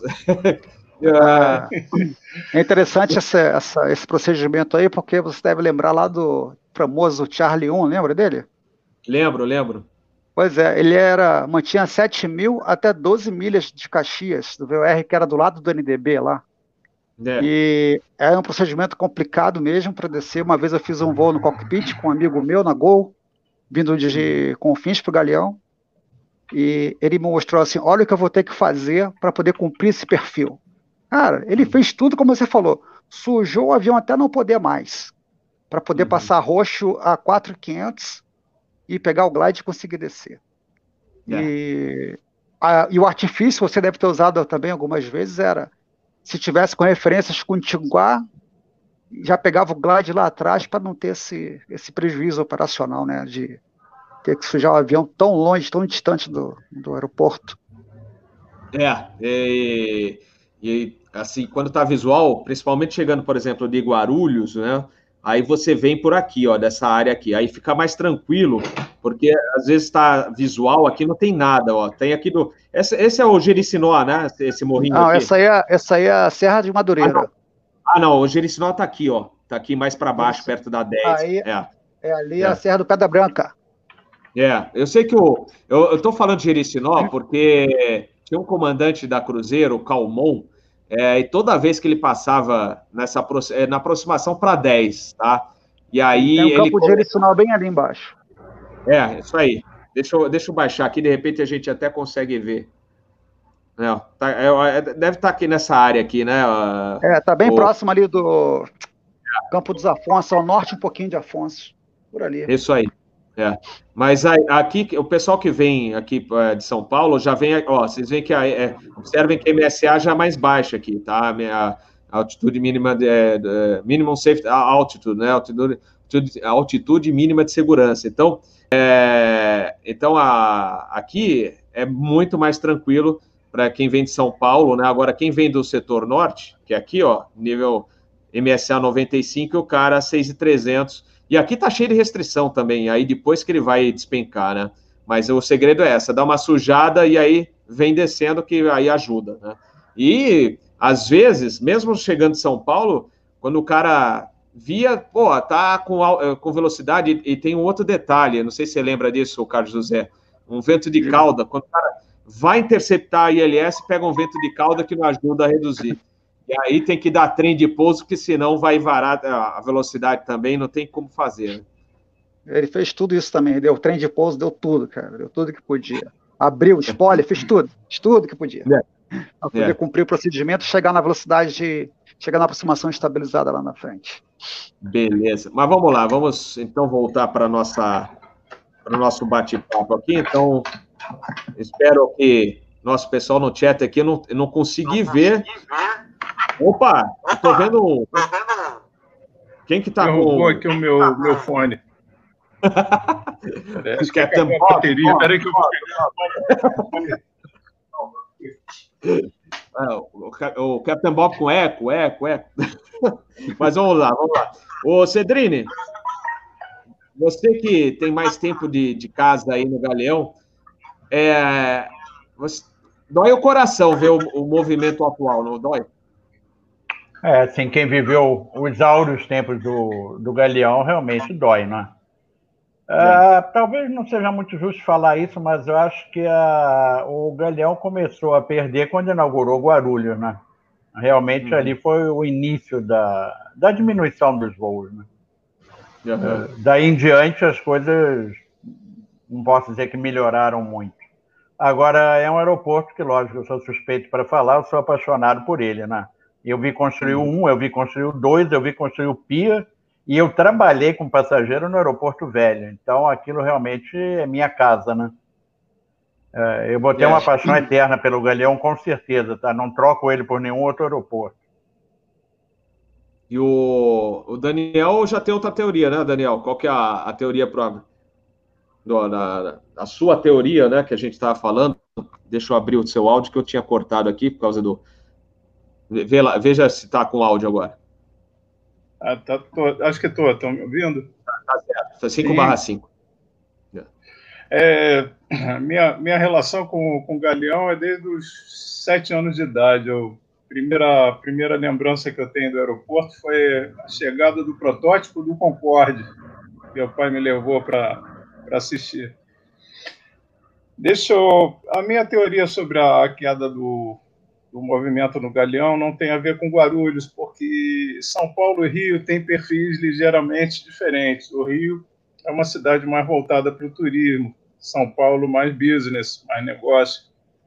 Para mim, o que realmente começou a enterrar o Galeão foi a abertura desenfreada dos voos no Santos Dumont, porque com isso o Santos Dumont era um, um aeroporto quase que exclusivo da ponte aérea Rio-São Paulo, Rio-Belo Horizonte, e o DAC lá atrás resolveu que podia se operar voos domésticos para qualquer lugar do Brasil a partir do, do nosso aeroporto central. Com isso, nós perdemos a, o, o, o, carioca em si, quando embarcava, ele preferia embarcar do Santos Dumont porque está pertinho do centro da cidade, da Zona Sul, o acesso é mais fácil. Só que com isso nós matamos a, a oferta de conexões para as companhias que vinham do exterior. É, hoje é, é, o grande diferencial de Guarulhos. Nós temos voos saindo para todo o Brasil, um atrás do outro, dentro do próprio aeroporto internacional. E o Galeão ficou sem essa diversidade de oferta de conexões, o que começou a não ser interessante para quem chegava de fora e precisava do, ou, ou para Belo Horizonte, ou para Brasília, ou para qualquer outro lugar do Brasil, é, a partir de uma escala no, no Rio. É, eu acho que essa abertura do Santos Dumont foi um, um, grande erro. O Santos Dumont ele é um aeroporto com foco mais business. Ele deveria ser continuar a ser explorado na ponte aérea Rio-São Paulo, Rio-Belo Horizonte, Rio-Brasília, talvez Rio-Curitiba e voos regionais. Mas Nordeste, Sul, Mato Grosso, etc. E tal, a gente tinha que manter isso no galeão que a saída do, desses voos domésticos matou o galeão e, e, isso cada vez é, acontece mais. Nós agora praticamente não temos a, a, Azul saiu do galeão, a Latam tem operado muito poucos voos, praticamente hoje a, a, o, galeão um aeroporto da Gol. Só a Gol manteve a operação lá em, em alguma escala. É verdade, você tem razão, Daniel. Lembrando esse detalhe, até eu tinha, é, tinha passado, né, dessa abertura do, do Santos Dumont para voos, né, por exemplo, Santos Dumont Aracaju, Santos Dumont, tantos lugares, né, porque a performance da, das aeronaves hoje mais modernas, né, ela permite decolagem com certas restrições, mas ainda dá para dá sair. Mas realmente, assim como eu acho, né, é, eu sempre defendi isso, que Congonhas é, acabou ficando, né, hoje você divide tudo, né, Congonhas e Guarulhos. É, eu já defendi isso, inclusive no episódio, acho que de Guarulhos eu cheguei a comentar, que se construíssem, né, tivessem construído uma terceira pista lá em Guarulhos, no setor sul, não no setor norte que tem morro, é, com mais terminal, metrô ligando o aeroporto, etc., você poderia ter mais voos né, operando em Guarulhos e deixar realmente né, Congonhas mais restrito, né, voos da ponte aérea, alguns voos regionais, né, mas como era o VDC, lembra, o voo direto ao sim, centro. Sim. É, depois, Exatamente. Hoje em dia, você tem para todos os lados, né, saindo voos de Congonhas, e aí, é, né, às vezes complica devido à limitação. Hoje você tem, na realidade, limitação nos dois aeroportos, Congonhas, né, não, não digo agora, porque a gente teve a queda no tráfego em função do, do Covid, né? Mas é, é, Guarulhos também, com aquelas duas pistas, né? Então, é, com o procedimento de operações segregadas, você até melhora bastante, né? Mas, de qualquer maneira, você tem dois aeroportos que, no fim, não tem muito espaço para crescer ou para oferecer muita coisa. É, Guarulhos ainda dá, mas teria que investir muito e entra na área política que o, o comandante Miguel Dal, que hoje é administrador lá da Grow Airport, comentou, que entra na parte política, etc., e aí complica bastante. Mas vamos deixar o. o, o Robert, só mais um, um adendo. Ah. Outro grande problema com, com, com, o Galeão é o, é o acesso. Nós temos o, o acesso do, do centro da cidade, do Zona Sul ao Galeão, ele passa por, por bairros tradicionalmente violentos. Tivemos várias vezes a linha vermelha fechada por tiroteios. E eu acho que o poder público pecou muito por não, não providenciar um acesso rápido e seguro ao Galeão, uma linha de metrô. Que aqui no Rio nós temos um problema sério, existe um lobby muito forte dos empresários de ônibus, então o modal de ônibus praticamente domina, manda na, no sistema de transporte do Rio. E o que foi feito para a Copa do Mundo e Olimpíadas é um remendo. Qual é o passageiro, um passageiro business principalmente, um executivo que precisa pegar um voo no Galeão, que vai pegar uma linha de metrô para a Zona Norte Baixada às 6 horas da tarde, metrô lotado, depois tem que fazer uma baldeação num outro ônibus, mais meia hora de, de um ônibus também lotado, com hoje as estações do BRT muito mal conservadas, depredadas. Então, o passageiro não se sente seguro de, de acessar o aeroporto com transporte público. E, por sua vez, as vias de acesso também são problemáticas. De manhã cedo é congestionamento na linha vermelha, na, na Avenida Brasil. Isso acaba forçando o passageiro a realmente preferir embarcar pelo Santos Dumont. Mas ah, outro detalhe. Estado até tentou... Não, né, Daniel, fora os tiroteios. Fora os tiroteios. Pois é. Né? Pois é. Mas é. O, o, governo do estado até tentou algumas, algumas ações para estimular o uso do galeão, baixou o ICMS do combustível, é, mas não, não, adianta, se não for melhorada a acessibilidade ao aeroporto, não, não vai estimular o passageiro a embarcar por lá. Você pode ter um, um aeroporto de primeiro mundo, moderníssimo, confortável, mas se, se é difícil chegar até lá, eu, por exemplo, estou aqui a cinco minutos a pé do Santo Dumont. Se eu tiver que optar qualquer voo doméstico, claro que eu vou preferir Santo Dumont.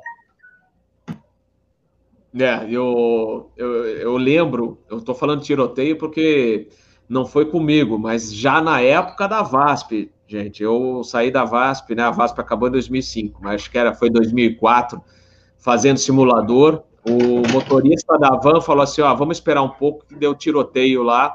E ele comentou lá na linha, acho que era a linha vermelha, né? Que a gente pega, ou a linha é. amarela. É. E aí ele falou assim: ó, e teve uma tripulação, inclusive, que estava no meio do tiroteio e precisou se abaixar na van para não tomar bala perdida. E então é, a gente está com esse saudosismo do Galeão também, a gente fala do terraço, de tudo, e eu tenho saudade, gente. Meu, meus padrinhos de batizado moram no Rio, né? Meu padrinho já faleceu agora, mas eu sempre fui lá para o Botafogo, etc. Eu tenho saudades daquela época que você, a gente podia curtir, viajar para o Rio é. para passar férias ou feriados. Dava para curtir. Hoje você fica com medo. Teve uma tripulação também, recente isso, que estava colocando as malas na, na van, saindo do hotel, e foi assaltada, levaram tudo, né?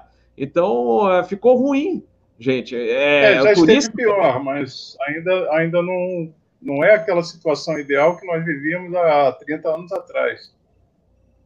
Mas é. há, alguns anos atrás era, era quase diário, arrastão, tiroteio. Então, as pessoas tinham medo de embarcar no galeão por causa disso. É.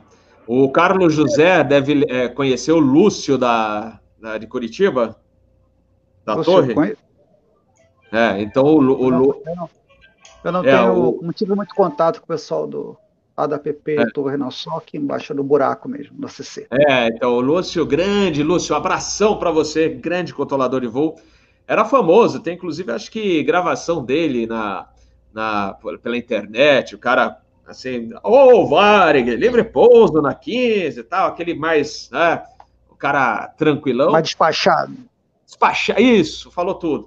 E aí, hoje ele está em Curitiba. Ele falou, cara, mudei com a família porque não dava mais para morar no Rio, cara. Era, ele morria de, sabe, família sempre passando perigo, etc. E ele falou, eu pedi transferência e fui embora, porque desisti. É, então, olha só que triste, gente. Então, é, é isso. É. Para você é... ter ideia, uma cidade hum. que tem um aplicativo chamado Onde Tem Tiroteio, porque o negócio deve ser feio, né, cara? tal, do, hum. tal do OTT. OTT, onde tem tiroteio. Não é fácil, não, cara. É, tá um pouquinho melhor do que há um tempo atrás, mas ainda não ainda está longe de, da, da, gente voltar a ter a paz que, que tinha há 30 anos. Mas é que absurdo. Cedrine, você realmente... já passou por apuros? Não, eu acho que me considero um cara de sorte, porque eu frequento a linha vermelha diariamente, frequento de madrugada, e nunca houve nada de mais grave comigo, tá? Nunca assisti a nada, nunca tive que descer do carro, me esconder entre o carro e a mureta, até bater na madeira aqui, porque nunca me aconteceu, tá? É, às vezes, quando eu volto de um voo de madrugada, eu te confesso que eu tenho receio, porque se furar um pneu ali, é, a situação vai ficar difícil, tá?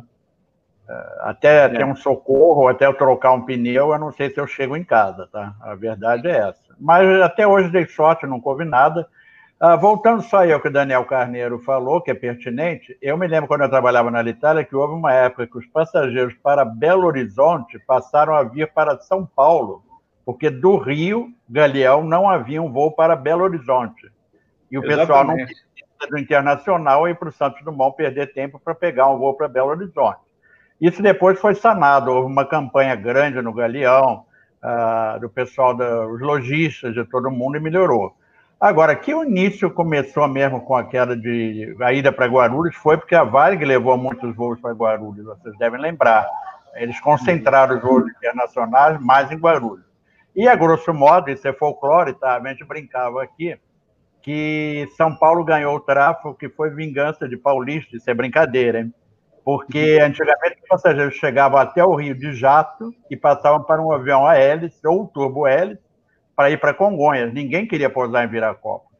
Raríssimas empresas pousavam em Viracopos. A Alitalia, a Panam, a Varig. Ah, normalmente havia um shuttle service com avião fretado ou da VASP ou da Sadia. Mesmo entre Viracopos e Congonhas havia voos de conexão que as empresas ofereciam. Mas normalmente os paulistas, coitados, eram obrigados a vir ao Rio para depois passar para um avião de, digamos, de categoria inferior para ir para São Paulo. Isso até a década aí, o início da era do jato, né? Então a gente brincava muito, não, isso é vingança de paulista, eles tomaram o aeroporto de nós, estão se vingando hum. dos tempos que eu no Rio dominava. É brincadeira, tá? Mesmo porque eu já morei em São Paulo, não tem nenhum problema com os paulistas, tá? Antes que meus amigos não. de São Paulo interpretem mal, mas isso aí era uma brincadeira comentava sempre, que era vingança de paulista, que nós perdemos o tráfego para São Paulo. Aliás, Cedrini, oh. o Dani, Dani Glickmanas, é, é, já postei até, ele tem a explicação por que você não foi assaltada, que você tem o corpo fechado. Ô, Robert, é, ah, eu, eu, toquei no, eu toquei no assunto navio lá na frente. Hum. É, ah, tá. Já, já, hum. foram, já foram dadas várias sugestões. Isso, todo ano nós fazemos aqui no Rio um, um evento na BAV sobre cruzeiros marítimos. E eu já passei essa sugestão várias vezes à, à antiga Abremar, que é a CLIA Brasil, a Associação dos, das Empresas de Cruzeiros Marítimos, é que precisa haver uma maior interação entre o poder público no Rio de Janeiro, o turismo marítimo e a Rio Galeão. Porque nós temos um o Galeão apenas 15 minutos, 15, 20 minutos do Pia Mauá, que é o nosso terminal de cruzeiros. É, Para eu embarcar no cruzeiro em Santos, eu tenho que ir até Guarulhos, Campinas ou, ou, Congonhas, que é no mínimo uma hora de viagem, uma hora e meia de viagem de, de lá até Santos. O Porto de Santos é, é meio complicado, quem já embarcou em cruzeiro lá conhece. E nós temos aqui um porto mais espetacular, no centro da cidade, com linha de VLT na porta, trenzinho. E a, apenas 20 minutos do Galeão. É, então, o que, que, que, precisava ser feito? Uma, uma maior interação entre a Associação de, de Operadores de Cruzeiros para que os passageiros fora do estado de São Paulo, Minas Gerais, Espírito Santo, Nordeste, Centro-Oeste, Sul, embarcassem nos cruzeiros pelo Rio de Janeiro para trazer mais navios para cá e movimentar mais o nosso aeroporto. E, e, Santos concentrar o público de São Paulo, que é o maior ainda, em, em cruzeiros, mas dividir, dividir então o público São Paulo embarcando em Santos, o resto do Brasil embarcando no Rio de Janeiro. Isso já, já daria um, um gás, uma, uma força ao nosso aeroporto.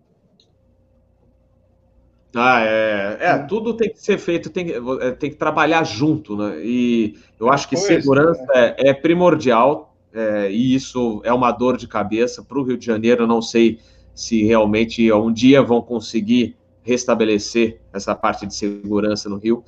É, o turista tem que ter, a, tem, que ter, tem que confiar, né? Falar, eu vou para lá e não vou passar apuro. E, e, isso que é o grande, um dos grandes desafios, né? E a economia também tem que voltar a bombar, e agora a gente passando por Covid-19, etc., é uma fase pior ainda, né? O Cedrine, você ia comentar alguma coisa sobre isso ou não? Não, não, né? Do. Já, é, dos percalços que atrapalham a vida do Galeão, vocês já falaram muito bem. E é. acredito que lentamente vai se recuperar o tráfego. Vai levar muito tempo para chegar ao que era antes, mas chegaremos lá. Eu tenho confiança que as coisas vão, vão melhorar no Rio de Janeiro, porque apesar de todos os problemas do Rio, Uh, o Rio ainda é a cidade maravilhosa. E uhum. os estrangeiros, especialmente, gostam do Rio. Tá? Uh, é que a fama lá fora também ficou meio difícil, mas normalmente eu viajava muito para o exterior, especialmente no tempo que eu era da Itália. Uh, eu até brinco que tinham duas coisas que quando me perguntavam de onde eu, de onde eu era, eu dizia Brasil, normalmente eu dizia, oh, Brasil, Copacabana. E a outra coisa era Varig e Pelé, tá? Geralmente alguém tocava no oh, Varig, Pelé. Na época era o mais famoso. E uhum. realmente eu tenho que confessar que nas últimas vezes que eu estive no exterior, eu nunca ouvi ninguém dizendo oh, gol, oh, lá tá. Nunca ouvi esse comentário de um estrangeiro, tá? A Varig realmente.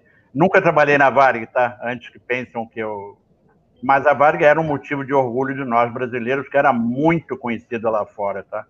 Fosse onde uhum. fosse, sempre tinha alguém que conhecia a Varga. Infelizmente, as nossas empresas atuais não têm, assim, um nome tão, como é que eu posso dizer? Uma tão identidade tão forte. Uma identidade ainda mais que Varig, né? Ainda mais, por exemplo, a, o, o, caso da nossa querida TAM, que hoje é Latam, a gente não sabe bem se a companhia é brasileira, se é chilena, perdeu um pouco daquela coisa de companhia de bandeira. É, aliás, nós não temos companhia de bandeira atualmente, né? Se bem que companhia de bandeira caiu de moda, não existe mais, né? Mas hoje é. eu diria que a nossa companhia de bandeira é a Passaredo porque não tem estrangeira que eu saiba, entende? Porque todos têm um associado estrangeiro, seja Latam, seja Gol, seja Azul. É, a não, e a... Conste não tem nenhum acionista estrangeiro, não sei se eu estou ah, enganado, tá? E aqui entre nós, para sobreviver aos altos e baixos da nossa economia, o custo Brasil tem que se associar a empresas de fora, que senão sim, não vai sobreviver. Com certeza, é. senão sobrevive. E mesmo lá fora, oh. né, tanto se foram, né? Tantas empresas. É, é, é. O, deixa eu, eu queria mostrar uma cartinha. É, o pessoal pergunta, é, logicamente quer ver aquele procedimento que eu falei para 33. É, e aí eu vou deixar para o Carlos José dar até uma. Deixa eu fazer uma, aqui para você qual é. é. Eu tô, já tô, vou, vou compartilhar a tela aqui, peraí. Um tá aí já? Ó, já abri. abrir. Nossa, é maravilhoso, né, cara? É. Deixa eu até tirar aqui, pronto. Olha esse só. É o, esse é o Yankee ou é o. Peraí, esse aqui é o Yankee. Você queria outro? Não, não, deixa eu. Serve qualquer um dos dois. Os dois são problemáticos. Não, e olha a arremetida, você viu a arremetida? Sim, maravilhosa. Maravilhosa, cara. É. É, vamos ver aqui. É Nave Yankee? É, o Nave Yankee. É. Vou abrir aqui, velho. Que o pessoal tá falando, pô, como é que será que é o procedimento? Então, olha, pra vocês terem uma ideia, eu, a, a gente vinha para pousar na 15, então vinha aqui na, na, E aí vinha por aqui, ó. Não sei se vocês estão vendo o mouse, né? E aí, aí, É, e aí virava aqui, só que não podia passar a ponte Rio-Niterói, que senão você interferia é, com Santos Dumont. E eu, eu fiz aquele vetorado, viu, Carlos José, que eu falei, que o cara era o procedimento Gambiarra 3. Doideira isso, doideira mesmo. Isso aí. Nunca vi isso lá, cara, nunca vi. Vetorar aí, nunca vi. Vetorar, a gente era vetorado, cara, todos os voos. E aí na primeira eu precisei arremeter, não deu para estabilizar, porque você não pode passar pela ponte é. Rio-Niterói e o cara, como estava por instrumento, ele segurava alto para depois despencar você. Na segunda a gente conseguiu estabilizar, mas era um procedimento horrível. Ah, e tinha outro detalhe. Na arremetida, falou assim, o cara, é, a gente foi arremeter, quando a gente arremeteu a primeira, o cara desesperado. Pelo amor de Deus, mantém 1.500, 1.500. Por quê? A gente arremeteu... O eu, não, o cara estava vindo para pousar também na 33, fazendo ILS para 15 e ia ter que circular na, no vetor, e estava na nossa proa. Maravilha. é, então, graças a Deus, eles finalmente né, fizeram esse procedimento que é maravilhoso. E olha a aproximação, a vista aqui é maravilhosa, ó. Tá vendo? Para 33 aqui. Você gostaria de falar alguma coisa dessa carta, Carlos? Ah, não, cara. O... Ela já é autoexplicativa, né? porque é. ela corta e apara ali a, a, o, o, eixo de decolagem da 02, corta é. e apara ali a, a, aproximação se for para a pista 20, ela corta é. e apara o circuito de tráfego, então, cara, é um. É Inclusive, é, é, a saída da 33 também é esquisita. Por exemplo, você vai para o norte, você não vai para cá, ó. Você não vai fazer curva direita para Porto das Caixas, que fica por aqui. Não, não, não é, faz mais. Como é que fica é. isso quando as decolagens do, do, do Santos Dumont estão no sentido 0220? Esse é o grande point. Esse é o grande chabu. Manda aí, Carlos. É o que ele comentou, mas pode comentar Esse é o grande chabu, porque hoje é, foi criado esse procedimento. Inclusive, depois eu quero perguntar para você o porquê. Uh, alguém me disse que as, as aeronaves não querem é, operar com componente de cauda mais na pista 28, apesar da grande extensão dela de, de 4 km. Mas Ué, eu conheço. Eu pô, se, tiver, se tiver componente de cauda, decola da 10, pô. Não usa 28. É. Mas assim, é, eu achei o procedimento ele é interessante, é, mas eu achei que deveria ter sido o, analisada o impacto na operação do, do Santos Dumont e do próprio Galeão em relação a esse procedimento cortando ali a, a Baía de Guanabara. Uhum. É, porque o Santos Dumont já é complicado por si só. E a, a própria remetida, a própria remetida da 02 aqui, tiver, se houver alguém na aproximação para 02 e alguém passando aqui em cima da ponte, ou antes dela, Desculpa, ela também. Se, se houver uma remetida do 02 também, é outro problema. Não é só decolagem. Tem que ficar de olho na tem que fazer mais ou menos uma fila única, porque você tem que prever se for uma, uma possível remetida da pista 02, que pode conflitar com quem aproxima para 33 também ver se tem alguma coisa. Olha, gente, para quem não conhece, a página da iOS Web do DC é fantástica. E todos os procedimentos aqui, eu queria ver se eu achava, ó, vamos ver para a pista 28. Vamos abrir aqui, peraí que eu já... Vamos ver se ele já abriu. Ó.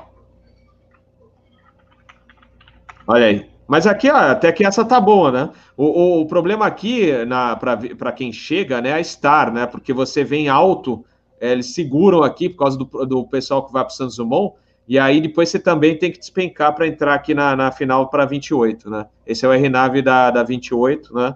É, tem o ILS também, mas só para vocês verem a cartinha. Então, pessoal, quem quiser ver mais carta aí do Galeão e de outros aeroportos, olha aí, a listinha de todas as cartas. Vocês entram no, no site iOS Web, tá aqui, ó. Tá? Ah, deixa eu ver se eu. Ó, tá aqui. E aí vocês vão vão achar todas as cartas. Quem go gosta de voar de, de, simulador de voo vai curtir. Se não conhece ainda, né? Mas é isso aí, é, é isso que eu queria mostrar para vocês. Deixa eu remover aqui. E, pessoal, só fazendo uma pausa, eu queria agradecer o pessoal que está mandando o Coffee Fund para o Captain Bob, mais um. Muito obrigado, viu? E o Marcelo, inclusive, é, parabenizando que a gente chegou aos 18 mil inscritos. Obrigado, Marcelo. Fernando, grande abraço. Todos que estão mandando mensagens aí, participando do chat ativamente, o Alexandre, que está tá curtindo aí participar do nosso chat. Então, um grande abraço a todos vocês. Uh, eu acho que uh, vocês gostariam de, de comentar mais alguma coisa sobre o que fazer. Sim, Robert. É, Robert, Manda ver. Um comentário a fazer. Pode falar. Deixa, deixa o Daniel falar. É, hoje nós temos o Terminal 1, que era um senhor terminal abandonado, virou um edifício fantasma.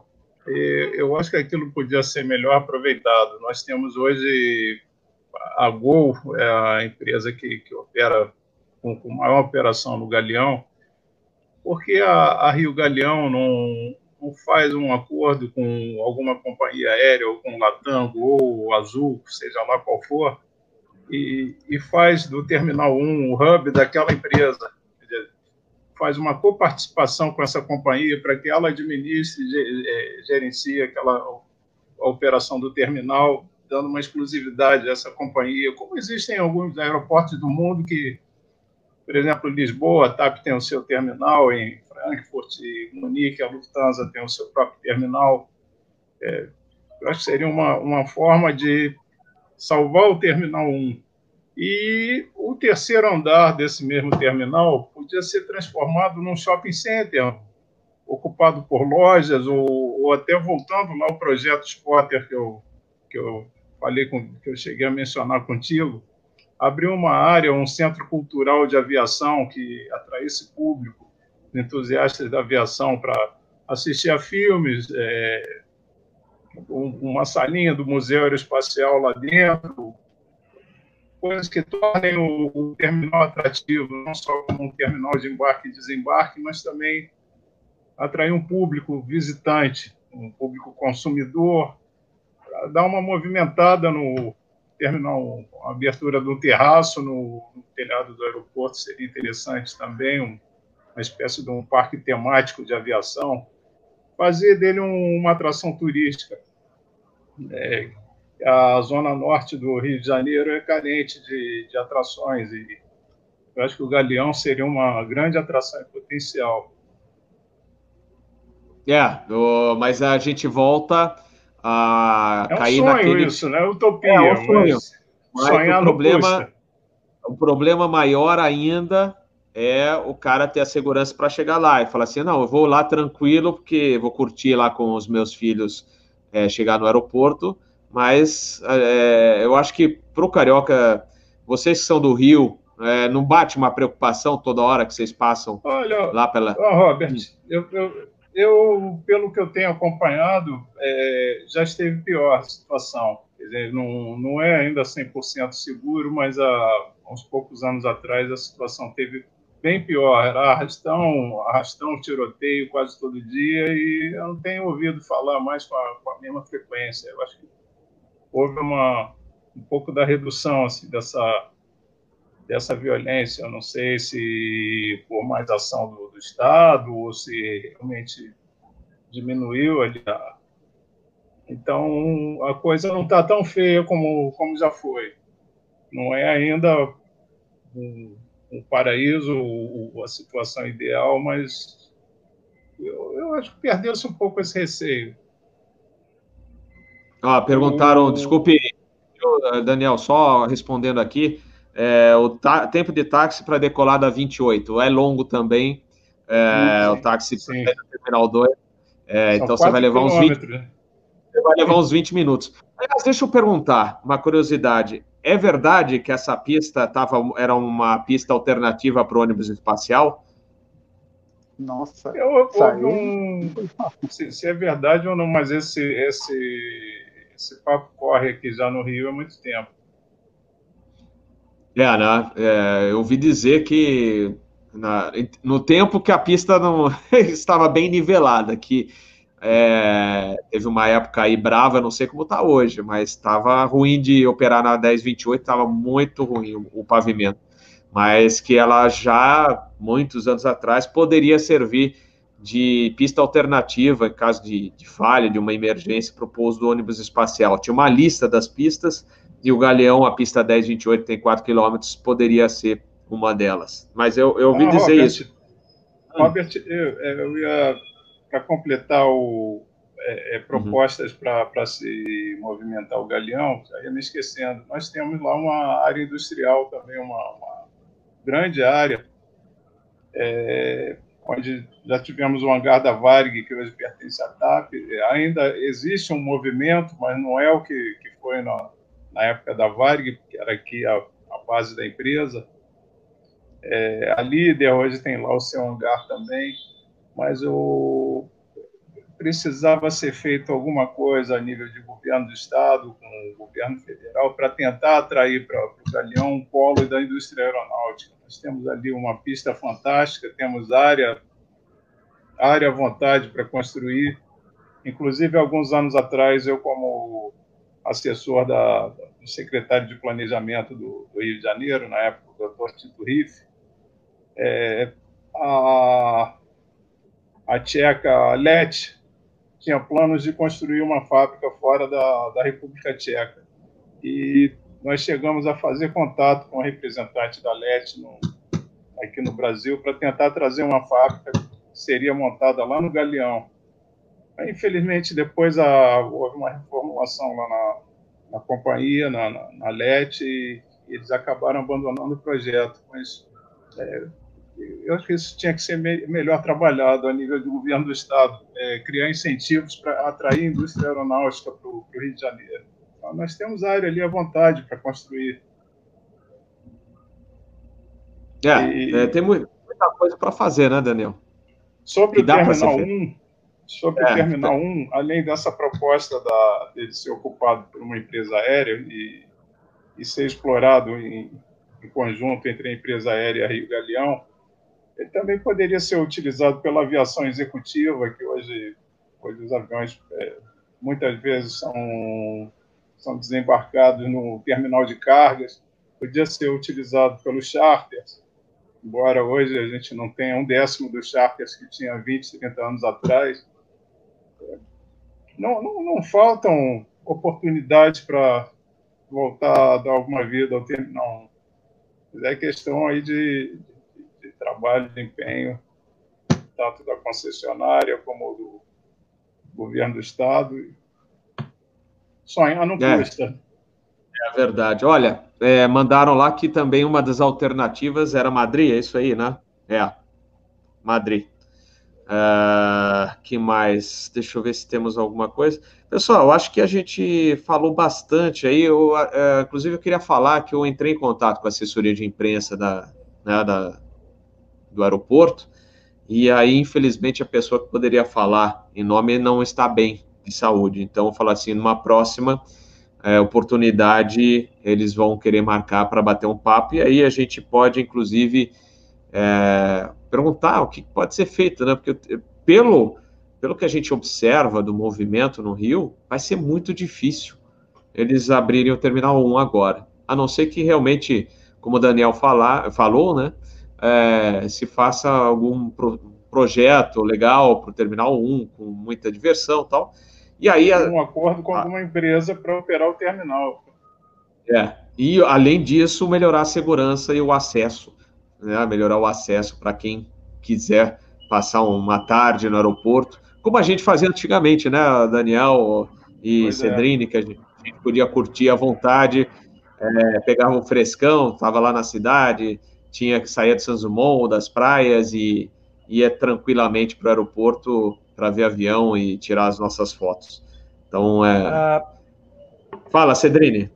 É, eu queria complementar, porque falou-se tanto do Galeão, mas muita coisa, lógico, fugiu. Uh, muita gente não sabe que o aeroporto velho do Galeão uh, chegou a operar com aviões widebody, tá? E eu peguei essa época, Sim. ano 74, Varig DC-10, é, era meio loucura a gente trabalhar lá. Não tinha ar-condicionado, exceto na sala DC-10 da Varig, que tinha guarda na porta para você não entrar, só entrava passageiro, por causa do ar-condicionado. E operava-se ali com 747, com, com DC-10.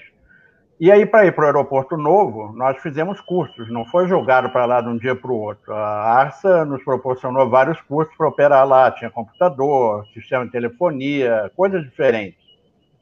E foi enfatizado nessa época para não se falar o nome Galeão. Eles queriam que a gente chamasse o aeroporto de AIRGE, Aeroporto é. Internacional do Rio de Janeiro. Foi muito batido que era para chamar de AIRGE. Só que o nome popular ficou, ficou Galeão, ficou até hoje. Aliás, você sabe o que quer dizer ARSA? A gente falou, né? Aerop Aeroporto é, lá do Rio de Janeiro S.A. Não, Aeroporto do Rio de Janeiro é SA, isso é a versão oficial, mas tinha folclórica, que era Opa. Alegria da Reserva, Sonho da Ativa, porque toda a, a, a, alta cúpula era de militares, eram majores, coronéis. Então a gente brincava que a era Alegria da Reserva, Sonho da Ativa. Não sei se vocês sabiam dessa história. É, como tem história do Galeão que pouca gente sabe, por isso eu estou contando, tá? Mas foi Ô, um. Você tipo... sabe qual foi o primeiro voo internacional no, no Terminal 1? Qual foi, foi a, a British Caledônia. Foi a British Caledônia 707. É. E o doméstico foi a, a Vaspa com 737. Ah, e nós tivemos ainda o TDP, que pouca gente também conheceu, Terminal Doméstico Provisório, mais ah, conhecido sim. como Divinéia. Divinéia era uma cidade de uma novela da Globo que ia ser inundada ia terminar, e a gente sabia que o terminal doméstico provisório ia durar pouco. Ele era de madeira, os passageiros faziam o check-in ali, e o embarque era no pátio do terminal 1, mas os aviões estacionavam de outra maneira. E Carioca é muito de dar apelido às coisas, foi apelidado de Divinéia. Ninguém dizia vou ao TDP, a gente dizia vamos à Divinéia. É, são histórias assim do Galeão, dentre tantas outras mis que existem, né? Mas sempre foi um tempo muito bom, tá? Por isso é que eu digo, o Galhão para mim é, seria minha casa, minha vida. Porque eu vivi ali intensamente, coisas muito boas, coisas mais difíceis, mas a ida para o Galeão Novo foi assim, o tchan, tá? Nós passamos do terceiro mundo para o primeiro mundo. Era tudo moderníssimo, a gente achava o aeroporto grande demais, e hoje estamos aí reclamando que o, o pier é longe, anda-se muito. Eu sei o quanto eu ando ali por dia, tá? Eu brinco sempre que eu devia ganhar por quilômetro rodado, que seria mais vantajoso. Porque, como eu atendo as aeronaves lá no terminal, no, no, no pier, e eu saio do terminal 2 normalmente a pé por cima, eu faço aquele itinerário várias vezes por dia, várias. É, realmente é longe, tá? Mas toda vez é. na vida a gente acostuma, né? Mas não vou mais é, ocupar, não, que deve estar no término aí do nosso tempo.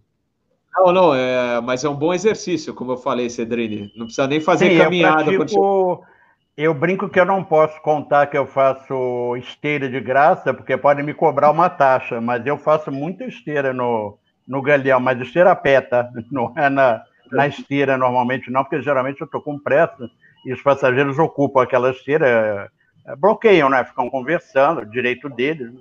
Mas realmente eu ando muito, eu tenho um bom porte de pernas para andar naquele aeroporto, tá? Seja por cima do que por baixo, você anda muito. Né? Eu não sei se ah. o Robert pegou essa época aí, mas falando em exercício do Galeão, eu não sei se você lembra na, quando, quando fecharam o terraço que era aberto, ficaram duas pontas, uma lá no, no setor doméstico e outra no, no internacional do, do, Terminal 1. Às vezes a gente fotografava a saída de um avião aqui no, do lado doméstico saía correndo lá por trás, igual um louco, para pegar o avião entrando na, na, na cabeceira da 1028. Você chegou a fazer isso alguma vez? Não, não cheguei eu nessa corri, loucura, não. Mas eu, corri na muito época... ali. corri muito fazendo isso. Eu, eu, preciso achar, acho que tem uma gravação minha de uma época do, que a gente foi para o terraço, que é um, um dos é, integrantes da associação de escuta levou filmadora, e tá a gente correndo com a câmera, né, a máquina fotográfica teleobjetiva de um, de um lado para o outro no terraço, né? E quando às vezes, às vezes a gente queria esperar um avião sair, né? é, tinha que esperar o cara dar o push e ele atrasava e você ficava lá, ai que fome, tô louco para ir comer um lanche e aí lá fica, ficava assim, sabe, segurando o queixo e esperando o cara. Aí alguém falava, ah, tá iniciando o push, aí saía todo mundo correndo, montava tripé, ainda mais à noite quando era a saída do internacional. Deixa eu fazer uma, uma, uma pergunta para você, Cedrini, é, para o pessoal que está indo para o Rio, vai, para o Galeão. É, dica Dica para comer. Onde é que tem lugar para comer, para fazer lanche ou almoço ou jantar? Ainda tem? Tem a praça de alimentação ali no mezanino do Terminal 2, está tudo concentrado ali, ou embaixo no primeiro andar também tem muita coisa nova, né? O único problema é que para quem vem de fora, tudo bem, mas quem trabalha ali oito horas por dia, que é o meu caso, a variedade cansa. Tem bons lugares. Agora, vocês sabem, que preço de aeroporto é preço de aeroporto, né? É... E aquela vista que a gente tinha dos aviões lá no, no Air Café, esquece. É, a única vista mais... que resta agora é lá no Terminal 1, ou era ainda, né? Porque eu nem sei mais, porque tem muito tempo que eu não. Não, ainda tem a pandemia, lá. O, não tem ido lá, ainda tem aquele bancos. canto onde tem os bancos, ainda tem aquela vista. E fora isso, você tem ali a cabeceira perto da, da 10. Na ou... área de apoio na área de apoio. Uh, uma coisa que tem que ser enfatizada é que a Rio Galeão, não é porque eu trabalho lá, porque tenho grandes amigos lá, a Rio Galeão entende bem os esportes, tá? Eu não tenho, acho que não temos reclamações, que antigamente, se eu parasse com um carro ali, geralmente alguém vinha imediatamente dizer, olha, não pode ficar aí. Não tenho enfrentado problemas, apesar que eu não vou muito ali para fotografar, mas os meus amigos que têm ido não têm me reclamado nada, tá? Mas realmente perdeu muito. Não tem um terraço. É, a gente perdeu muito triste, né? espaço. Né? No... Foi triste, a gente perdeu muito espaço, porque só resta aquele pedacinho ali em cima, e através de vidro nem sempre é boa a visualização, né? Olha, isso, isso eu culpo também nós próprios spotters, porque eu, Robert, o Cedrini, somos da, da velha guarda e, e existia uma, uma cumplicidade, um companheirismo entre os spotters, fosse de onde fosse. E uma coisa que eu noto hoje que me deixa muito triste é que existe uma rivalidade entre grupos. É, quando antigamente um, vinha algum avião diferente, a gente ligava para os outros, oh, vendo um movimento diferente aí, corria todo mundo para lá junto e, e, era uma festa. E hoje não, existe uma certa rivalidade, parece que um grupo quer esconder do outro, ou um quer ter a, a foto mais bonita, mais rara que o outro, e, e com isso a gente não não consegue o devido respeito do até do, do, das próprias administradoras dos aeroportos, porque não somos um grupo coeso. Eu tenho um exemplo muito bonito do, dos spotters de Malta. Malta é um paísinho na, ao sul da, da, da Itália que é, é menor que a cidade do Rio de Janeiro o grupo de spotters dele é tão unido que eles conseguiram realizar lá anualmente um, um, show aéreo, onde vem aviões de forças aéreas de toda a Europa, organizado pelos spotters com apoio do aeroporto. Eles conseguiram um, o, o grande evento aéreo nacional do país foi uma ideia dos spotters. Mas por quê? Porque houve essa união e o pessoal entendeu, nós, nós juntos somos fortes.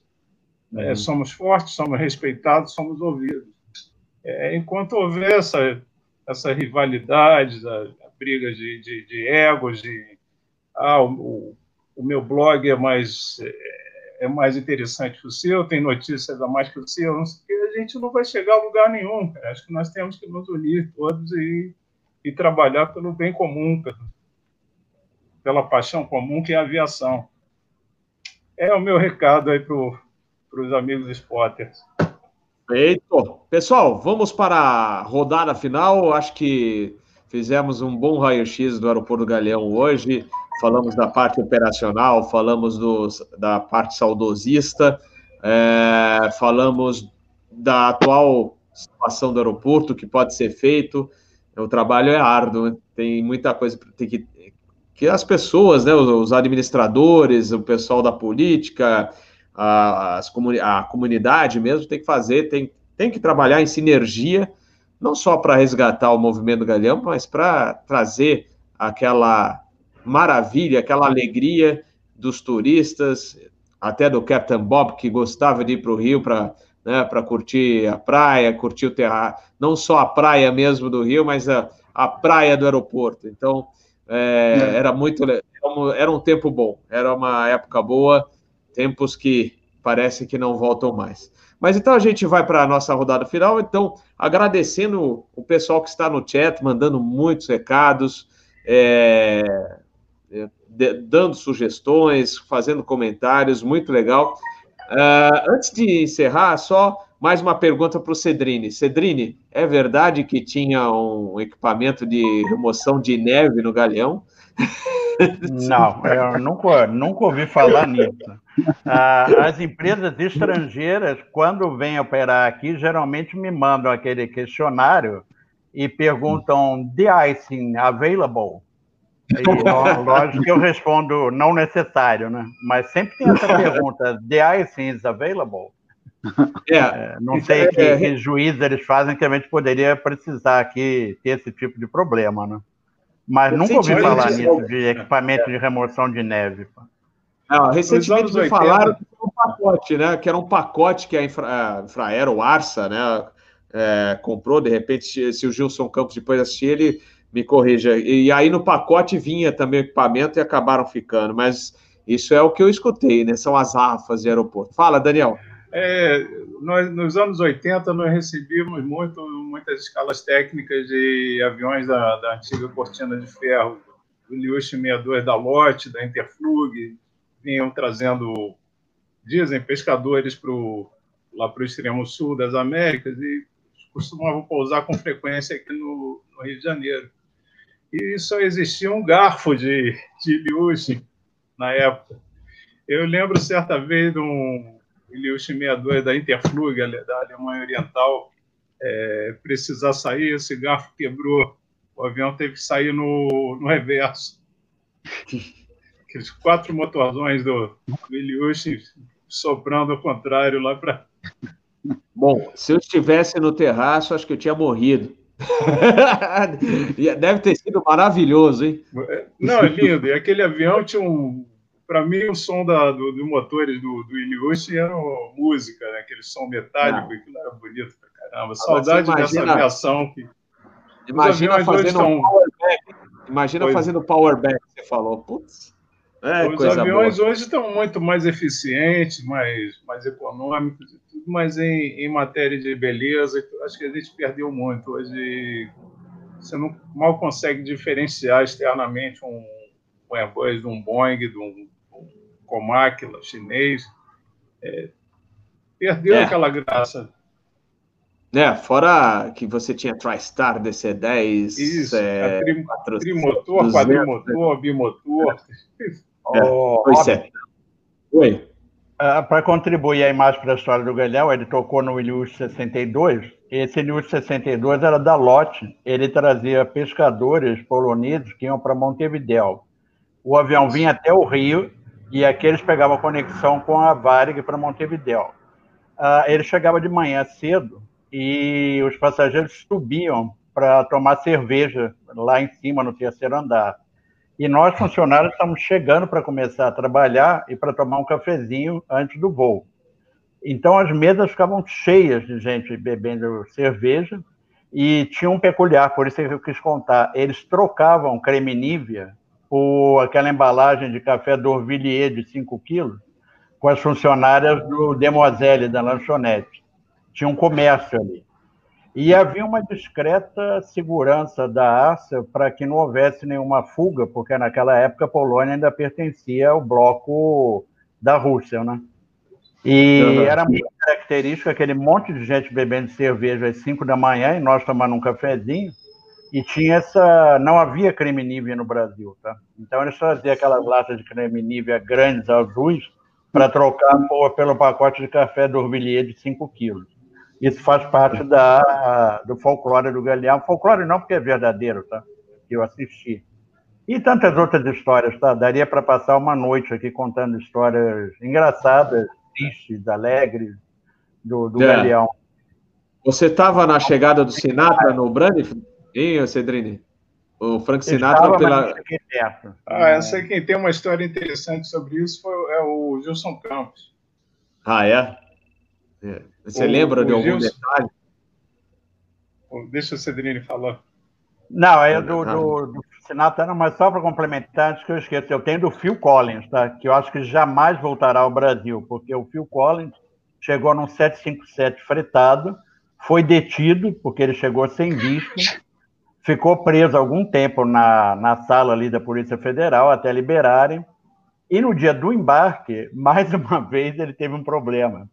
O avião foi estacionado no TPS, aliás, no PIA, porque ele tinha matrícula estrangeira, mas o voo era Rio-São Paulo. E o que uhum. aconteceu? A, a Polícia Federal interviu com justa causa e disse: não, mas peraí, isso é um voo doméstico, não é para sair daqui, é para sair do Terminal 2. Mas o avião já estava no pier, já estava meio embarcado. O Phil Collins era o VIP, era por último, em cadeira de rodas, e mais uma vez ele ficou detido até o embrólio ser resolvido. E aí eu pensei comigo, o Phil Collins jamais voltará ao Brasil. Nunca mais. Coitado, ele está em, em mau estado de saúde, mas ele penou na chegada e na saída, tá? É, foi um voozinho complicado, tá? Eu sei porque eu participei desse voo, não vou entrar em mais detalhes, tá? Mas foi complicado. Tá? Voltando lá à história do Sinatra, o, o Gilson me conta que na época estava toda a imprensa lá reunida no Galeão e uma, uma grande emissora, que eu não preciso citar o nome, disse, ah, eu quero exclusividade para chegar perto do, do avião e fotografar o, a saída do Sinatra. O Gilson, pô, ele sempre foi muito democrático, ele tratou sempre o, desde o spotter até o, o, o âncora do, com, com a mesma atenção, ou vai todo mundo ou não vai ninguém.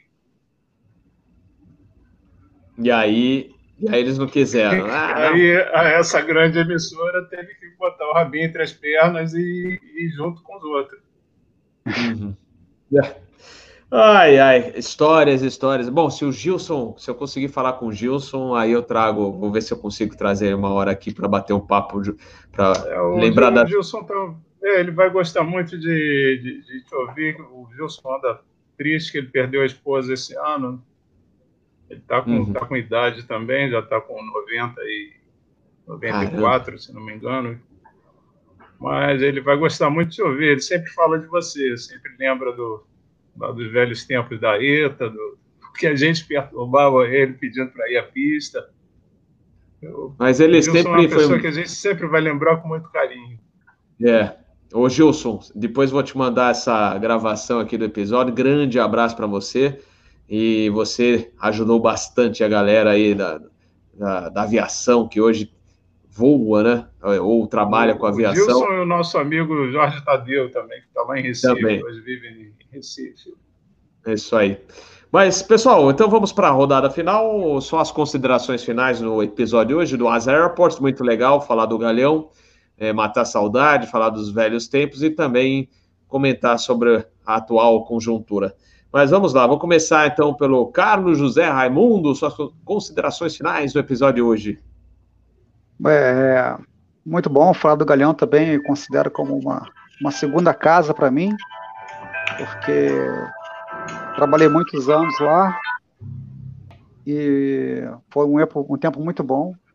Fiquei muito triste quando vi o Terminal 1 fechado. Quando eu cheguei lá foi uma surpresa para mim, porque, inclusive, um mês antes da Olimpíada, mais ou menos, o, o Centro de Operações Regalhão, que agora é ultramoderníssimo, também tem um controle de pátio, que, coisa que nós não tínhamos na época lá dos anos 90, que era uma, era uma operação complicada do controle de solo, e hoje está lá subutilizado, porque com, a, com o fechamento do terminal, do terminal 1, é, somente com o terminal 2 e parte lá do, do PIA funcionando, a, a, ele ficou com uma, uma subutilização, na minha opinião.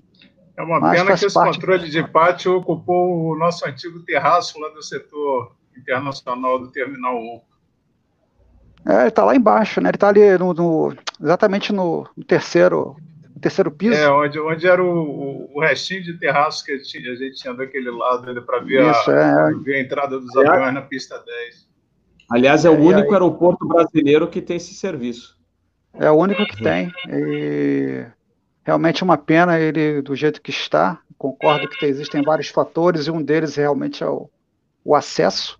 Eu, por exemplo, sempre fui daqui para de Curitiba para o Galeão, porque eu nunca quis pegar, ser surpreendido por um, condições meteorológicas desfavoráveis no Santos Dumont que fechava por quase nada, já fechava. É. E geralmente não alternava o Galeão, ia para Vitória e ia para outro lugar. Então, mas é. porque eu tinha muitos, eu tinha muitos amigos lá, né, no, no, Galeão, e agora, por conta dessa dificuldade do acesso e, a, e, a, e o risco que se tem, tanto pela linha amarela quanto pela linha vermelha, tudo quanto é linha de tudo quanto é cor lá, é complicado. A própria entrada da, da Avenida Brasil para o Galeão tá impraticável, só vocês passando lá para ver como é que tá. E eu acho que enquanto realmente não houver uma vontade, vontade das autoridades do, do governo, do estado em si, o galeão vai ficar subutilizado, infelizmente. Vamos ter que aguardar a avançada da carruagem e ver o que, que pode acontecer daqui para frente. Mas obrigado aí pela, pela oportunidade. É um prazer estar aqui e espero poder, espero que eu tenha contribuído com alguma coisa aí para os nossos os nossos foi... assinantes. Excelente, é bom, bom que você lembrou desse controle de pátio que a gente vê nos Estados Unidos e aeroportos aí da alguns aeroportos da Europa, que assim o solo, que é o controlador que está no solo, na operação de solo, que orienta táxi, antigamente tinha que orientar o táxi, o pushback, liberar o pushback do avião Isso. sem poder avistar, eu não conseguia ver direito o avião parado no terminal. E ele tinha que, através de telas lá, tentar de alguma forma coordenar isso. E hoje é, o, o avião Exatamente. primeiro, é, o piloto primeiro chama esse controle de pátio, o cara tem o, a, a, visualização do teu avião e ele que libera né, o seu pushback, ah, livre táxi via faixa tal para até a, a taxiway eco-eco e lá que você vai chamar o solo como é que tem que ser, né? Em grandes aeroportos é, tem que ser assim. Tem um, tem um handover lá deles, né, que chama, né? O ponto de, de transferência lá. É. E, é, e eu, é eu, já, eu já fui, na, na, na, visitei essa sala de operações do, do April, e é um Big Brother. Não tem nem comparação com a, com a, a quantidade de câmeras que nós tínhamos na época de 1990, que era uma visualização muito restrita, e a configuração do pátio em si não tinha nem o, o pátio 2, na época já era difícil, por causa da, da curvatura do, do, pátio. E várias aeronaves, é, as de grande porte no Finger, e tinha uma outra um pouquinho atrás, tinha o pessoal da remota na frente, e era uma, realmente uma operação muito complicada do solo Galeão, muito complicada. É. Aliás, eu dei uma de velho agora, falei eco-eco, agora é Lima Uno, não é mais eco-eco. é, eco-eco acabou. É, é, os tempos de Eco Eco, Mike Oscar. Não, é Lima Uno agora, pessoal. É isso aí. Bom, eu, eu deixo até rapidinho aqui, só para vocês verem, para quem quiser saber do que a gente está falando, essa taxway aqui. Deixa eu... Olha lá, Lima 1, não sei se vocês estão vendo aqui. Ó, é, Lima 1. Que ela, antigamente, essa é, saída aqui do pátio era Eco Eco. Tá? Isso, exatamente. É. Mas é isso aí, deixa eu voltar aqui. Valeu, meu amigo Carlos José, foi excelente a sua participação. Obrigado por trazer essas também. informações. E espero contar com a sua participação em outros episódios, como você já participou num outro nosso cafezinho. E boa Beleza. sorte aí na, na, sua jornada aí como piloto. Né? Eu sou muito, muito, muito bons, bons voos, cara. Muito legal. Obrigado, Fredo. Uh, Cedrini, suas considerações finais. Deixa eu liberar aqui o som, que acho que está. Agora sim. Vai lá. Cedrini, suas considerações finais no episódio de hoje sobre o Galeão. Obrigado mais uma vez por participar, por uh, relembrar velhos tempos. E se você fizer uma segunda ou uma terceira Galeão, ainda vai ter o que falar, tá? Dá para é verdade. É, é, seguramente é, dá para encher muito, dá, dá para mais ter umas duas ou três com as lembranças do Galeão. Eu pensei que ia dar tempo até de contar a história do. Tá? Eu pensei até que ia dar para contar a história do, do, do Tristar da Air Portugal que arrebentou a antena do Localizer lá na 33. É, Sobre isso aí? Eu tenho uma Alitalia que decolou e teve uma pane feia e ele voltou e não houve tempo de alijar combustível. E acabou, o que você sabe que o Robert deve saber muito bem o que, que acontece quando você pousa acima do peso, né? Teve um IBET também que aconteceu isso. Teve lá no, no antigo terminal o 747 da Panam que avançou e derrubou a escada. Nesse dia eu estava fazendo balanceamento do voo da Itália no, lá em cima e o aeroporto tremeu, tá? Era aquela escada americana Ford e bateu o motor na escada, a escada tombou e o aeroporto tremeu. É, por acaso foi em 76 isso ou não? Oi? Ou foi, mais... foi antes da inauguração do, do Terminal 1, porque eu ainda Olha, estava lá no, no aeroporto. Eu vou, te, vou te falar, sabe que o Captain Bob, uma vez estava a bordo de um 737 da VASP, em 1976, para embarcar num voo da Panam é, para Miami, ou não, era Los Angeles, eu não me lembro agora, é que para onde era. Mas eu sei que, eu não me lembro o destino, mas eu sei que quando a gente já estava a bordo, lembrando, pessoal, que Guarulhos só foi inaugurado em 85, a gente ia de voo de conexão. Em 1976, o Capitão Bob, já todo contente no 737 da VASP, saindo de Congonhas, vou pegar o 47 da Panam. Aí o cara fala assim: olha, o nosso 47 bateu numa escada, bateu o motor na. É, e o voo está cancelado. É, eu, estava, eu estava lá nesse dia. O barulho Olha. foi assustador, tá? O aeroporto tremeu. Que coisa. Olha só. Mais uma vez, obrigado por ter me convidado. É sempre um prazer estar com você aí, com todos os amigos da, do teu site da ASA. Obrigado aí de rever Carlos, rever Daniel, que a gente tá, já não se vê há algum tempo, né? E esperamos estar em breve de volta no Galeão, né? E que ele volte a ser o que era antes, que ele merece. Deus, merece mesmo. É. Uh, falando do, falaram do 47 da Air France, a gente até mostrou no PowerPoint, né? Que muita gente não lembrava, mas a gente apresentou também aquele 47 foi parar lá no, na área do, do atual terminal de cargas. Daniel Carneiro, suas considerações finais de hoje sobre o Galeão. É, meu amigo, eu já vi muitos altos e baixos do, do nosso galeão, já tivemos outros períodos de, de seca, como estamos vivendo agora. É, é, triste ver que com a pandemia, várias das companhias que, que eram regulares aqui vão demorar a voltar, entre elas Lufthansa, Alitalia, algumas talvez nem voltem. É, temos ainda aí, graças a Deus, a nossa querida TAP operando frequentemente. Mas vamos torcer pela rápida recuperação da nossa economia e que as autoridades, principalmente as municipais e estaduais, não, não confio muito que as municipais atuais vão, vão trabalhar por isso, mas melhorem o acesso ao aeroporto. Existia, inclusive, o projeto de uma linha direta de BRT ligando o, o Galeão à rodoviária Novo Rio, de onde tem uma estação de trenzinho também do VLT que vai ao Santos Dumont. Mas não foi concluída a tempo para as Olimpíadas e a atual prefeitura abandonou a obra. Nós temos hoje um grande canteiro de obras no meio da Avenida Brasil, que virou uma Cracolândia, e essa obra, infelizmente, não foi concluída. É, esperamos que o próximo prefeito retome isso e e que o nosso galeão fique um pouco mais próximo novamente. Mas.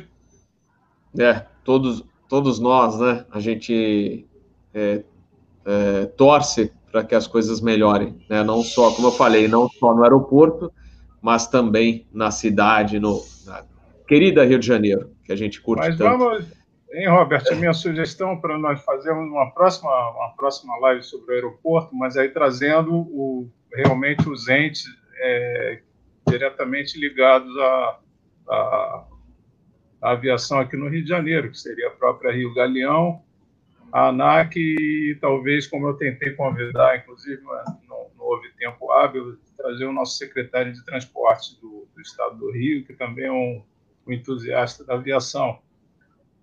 Uma próxima oportunidade para a gente promover um Vamos debate de alto nível.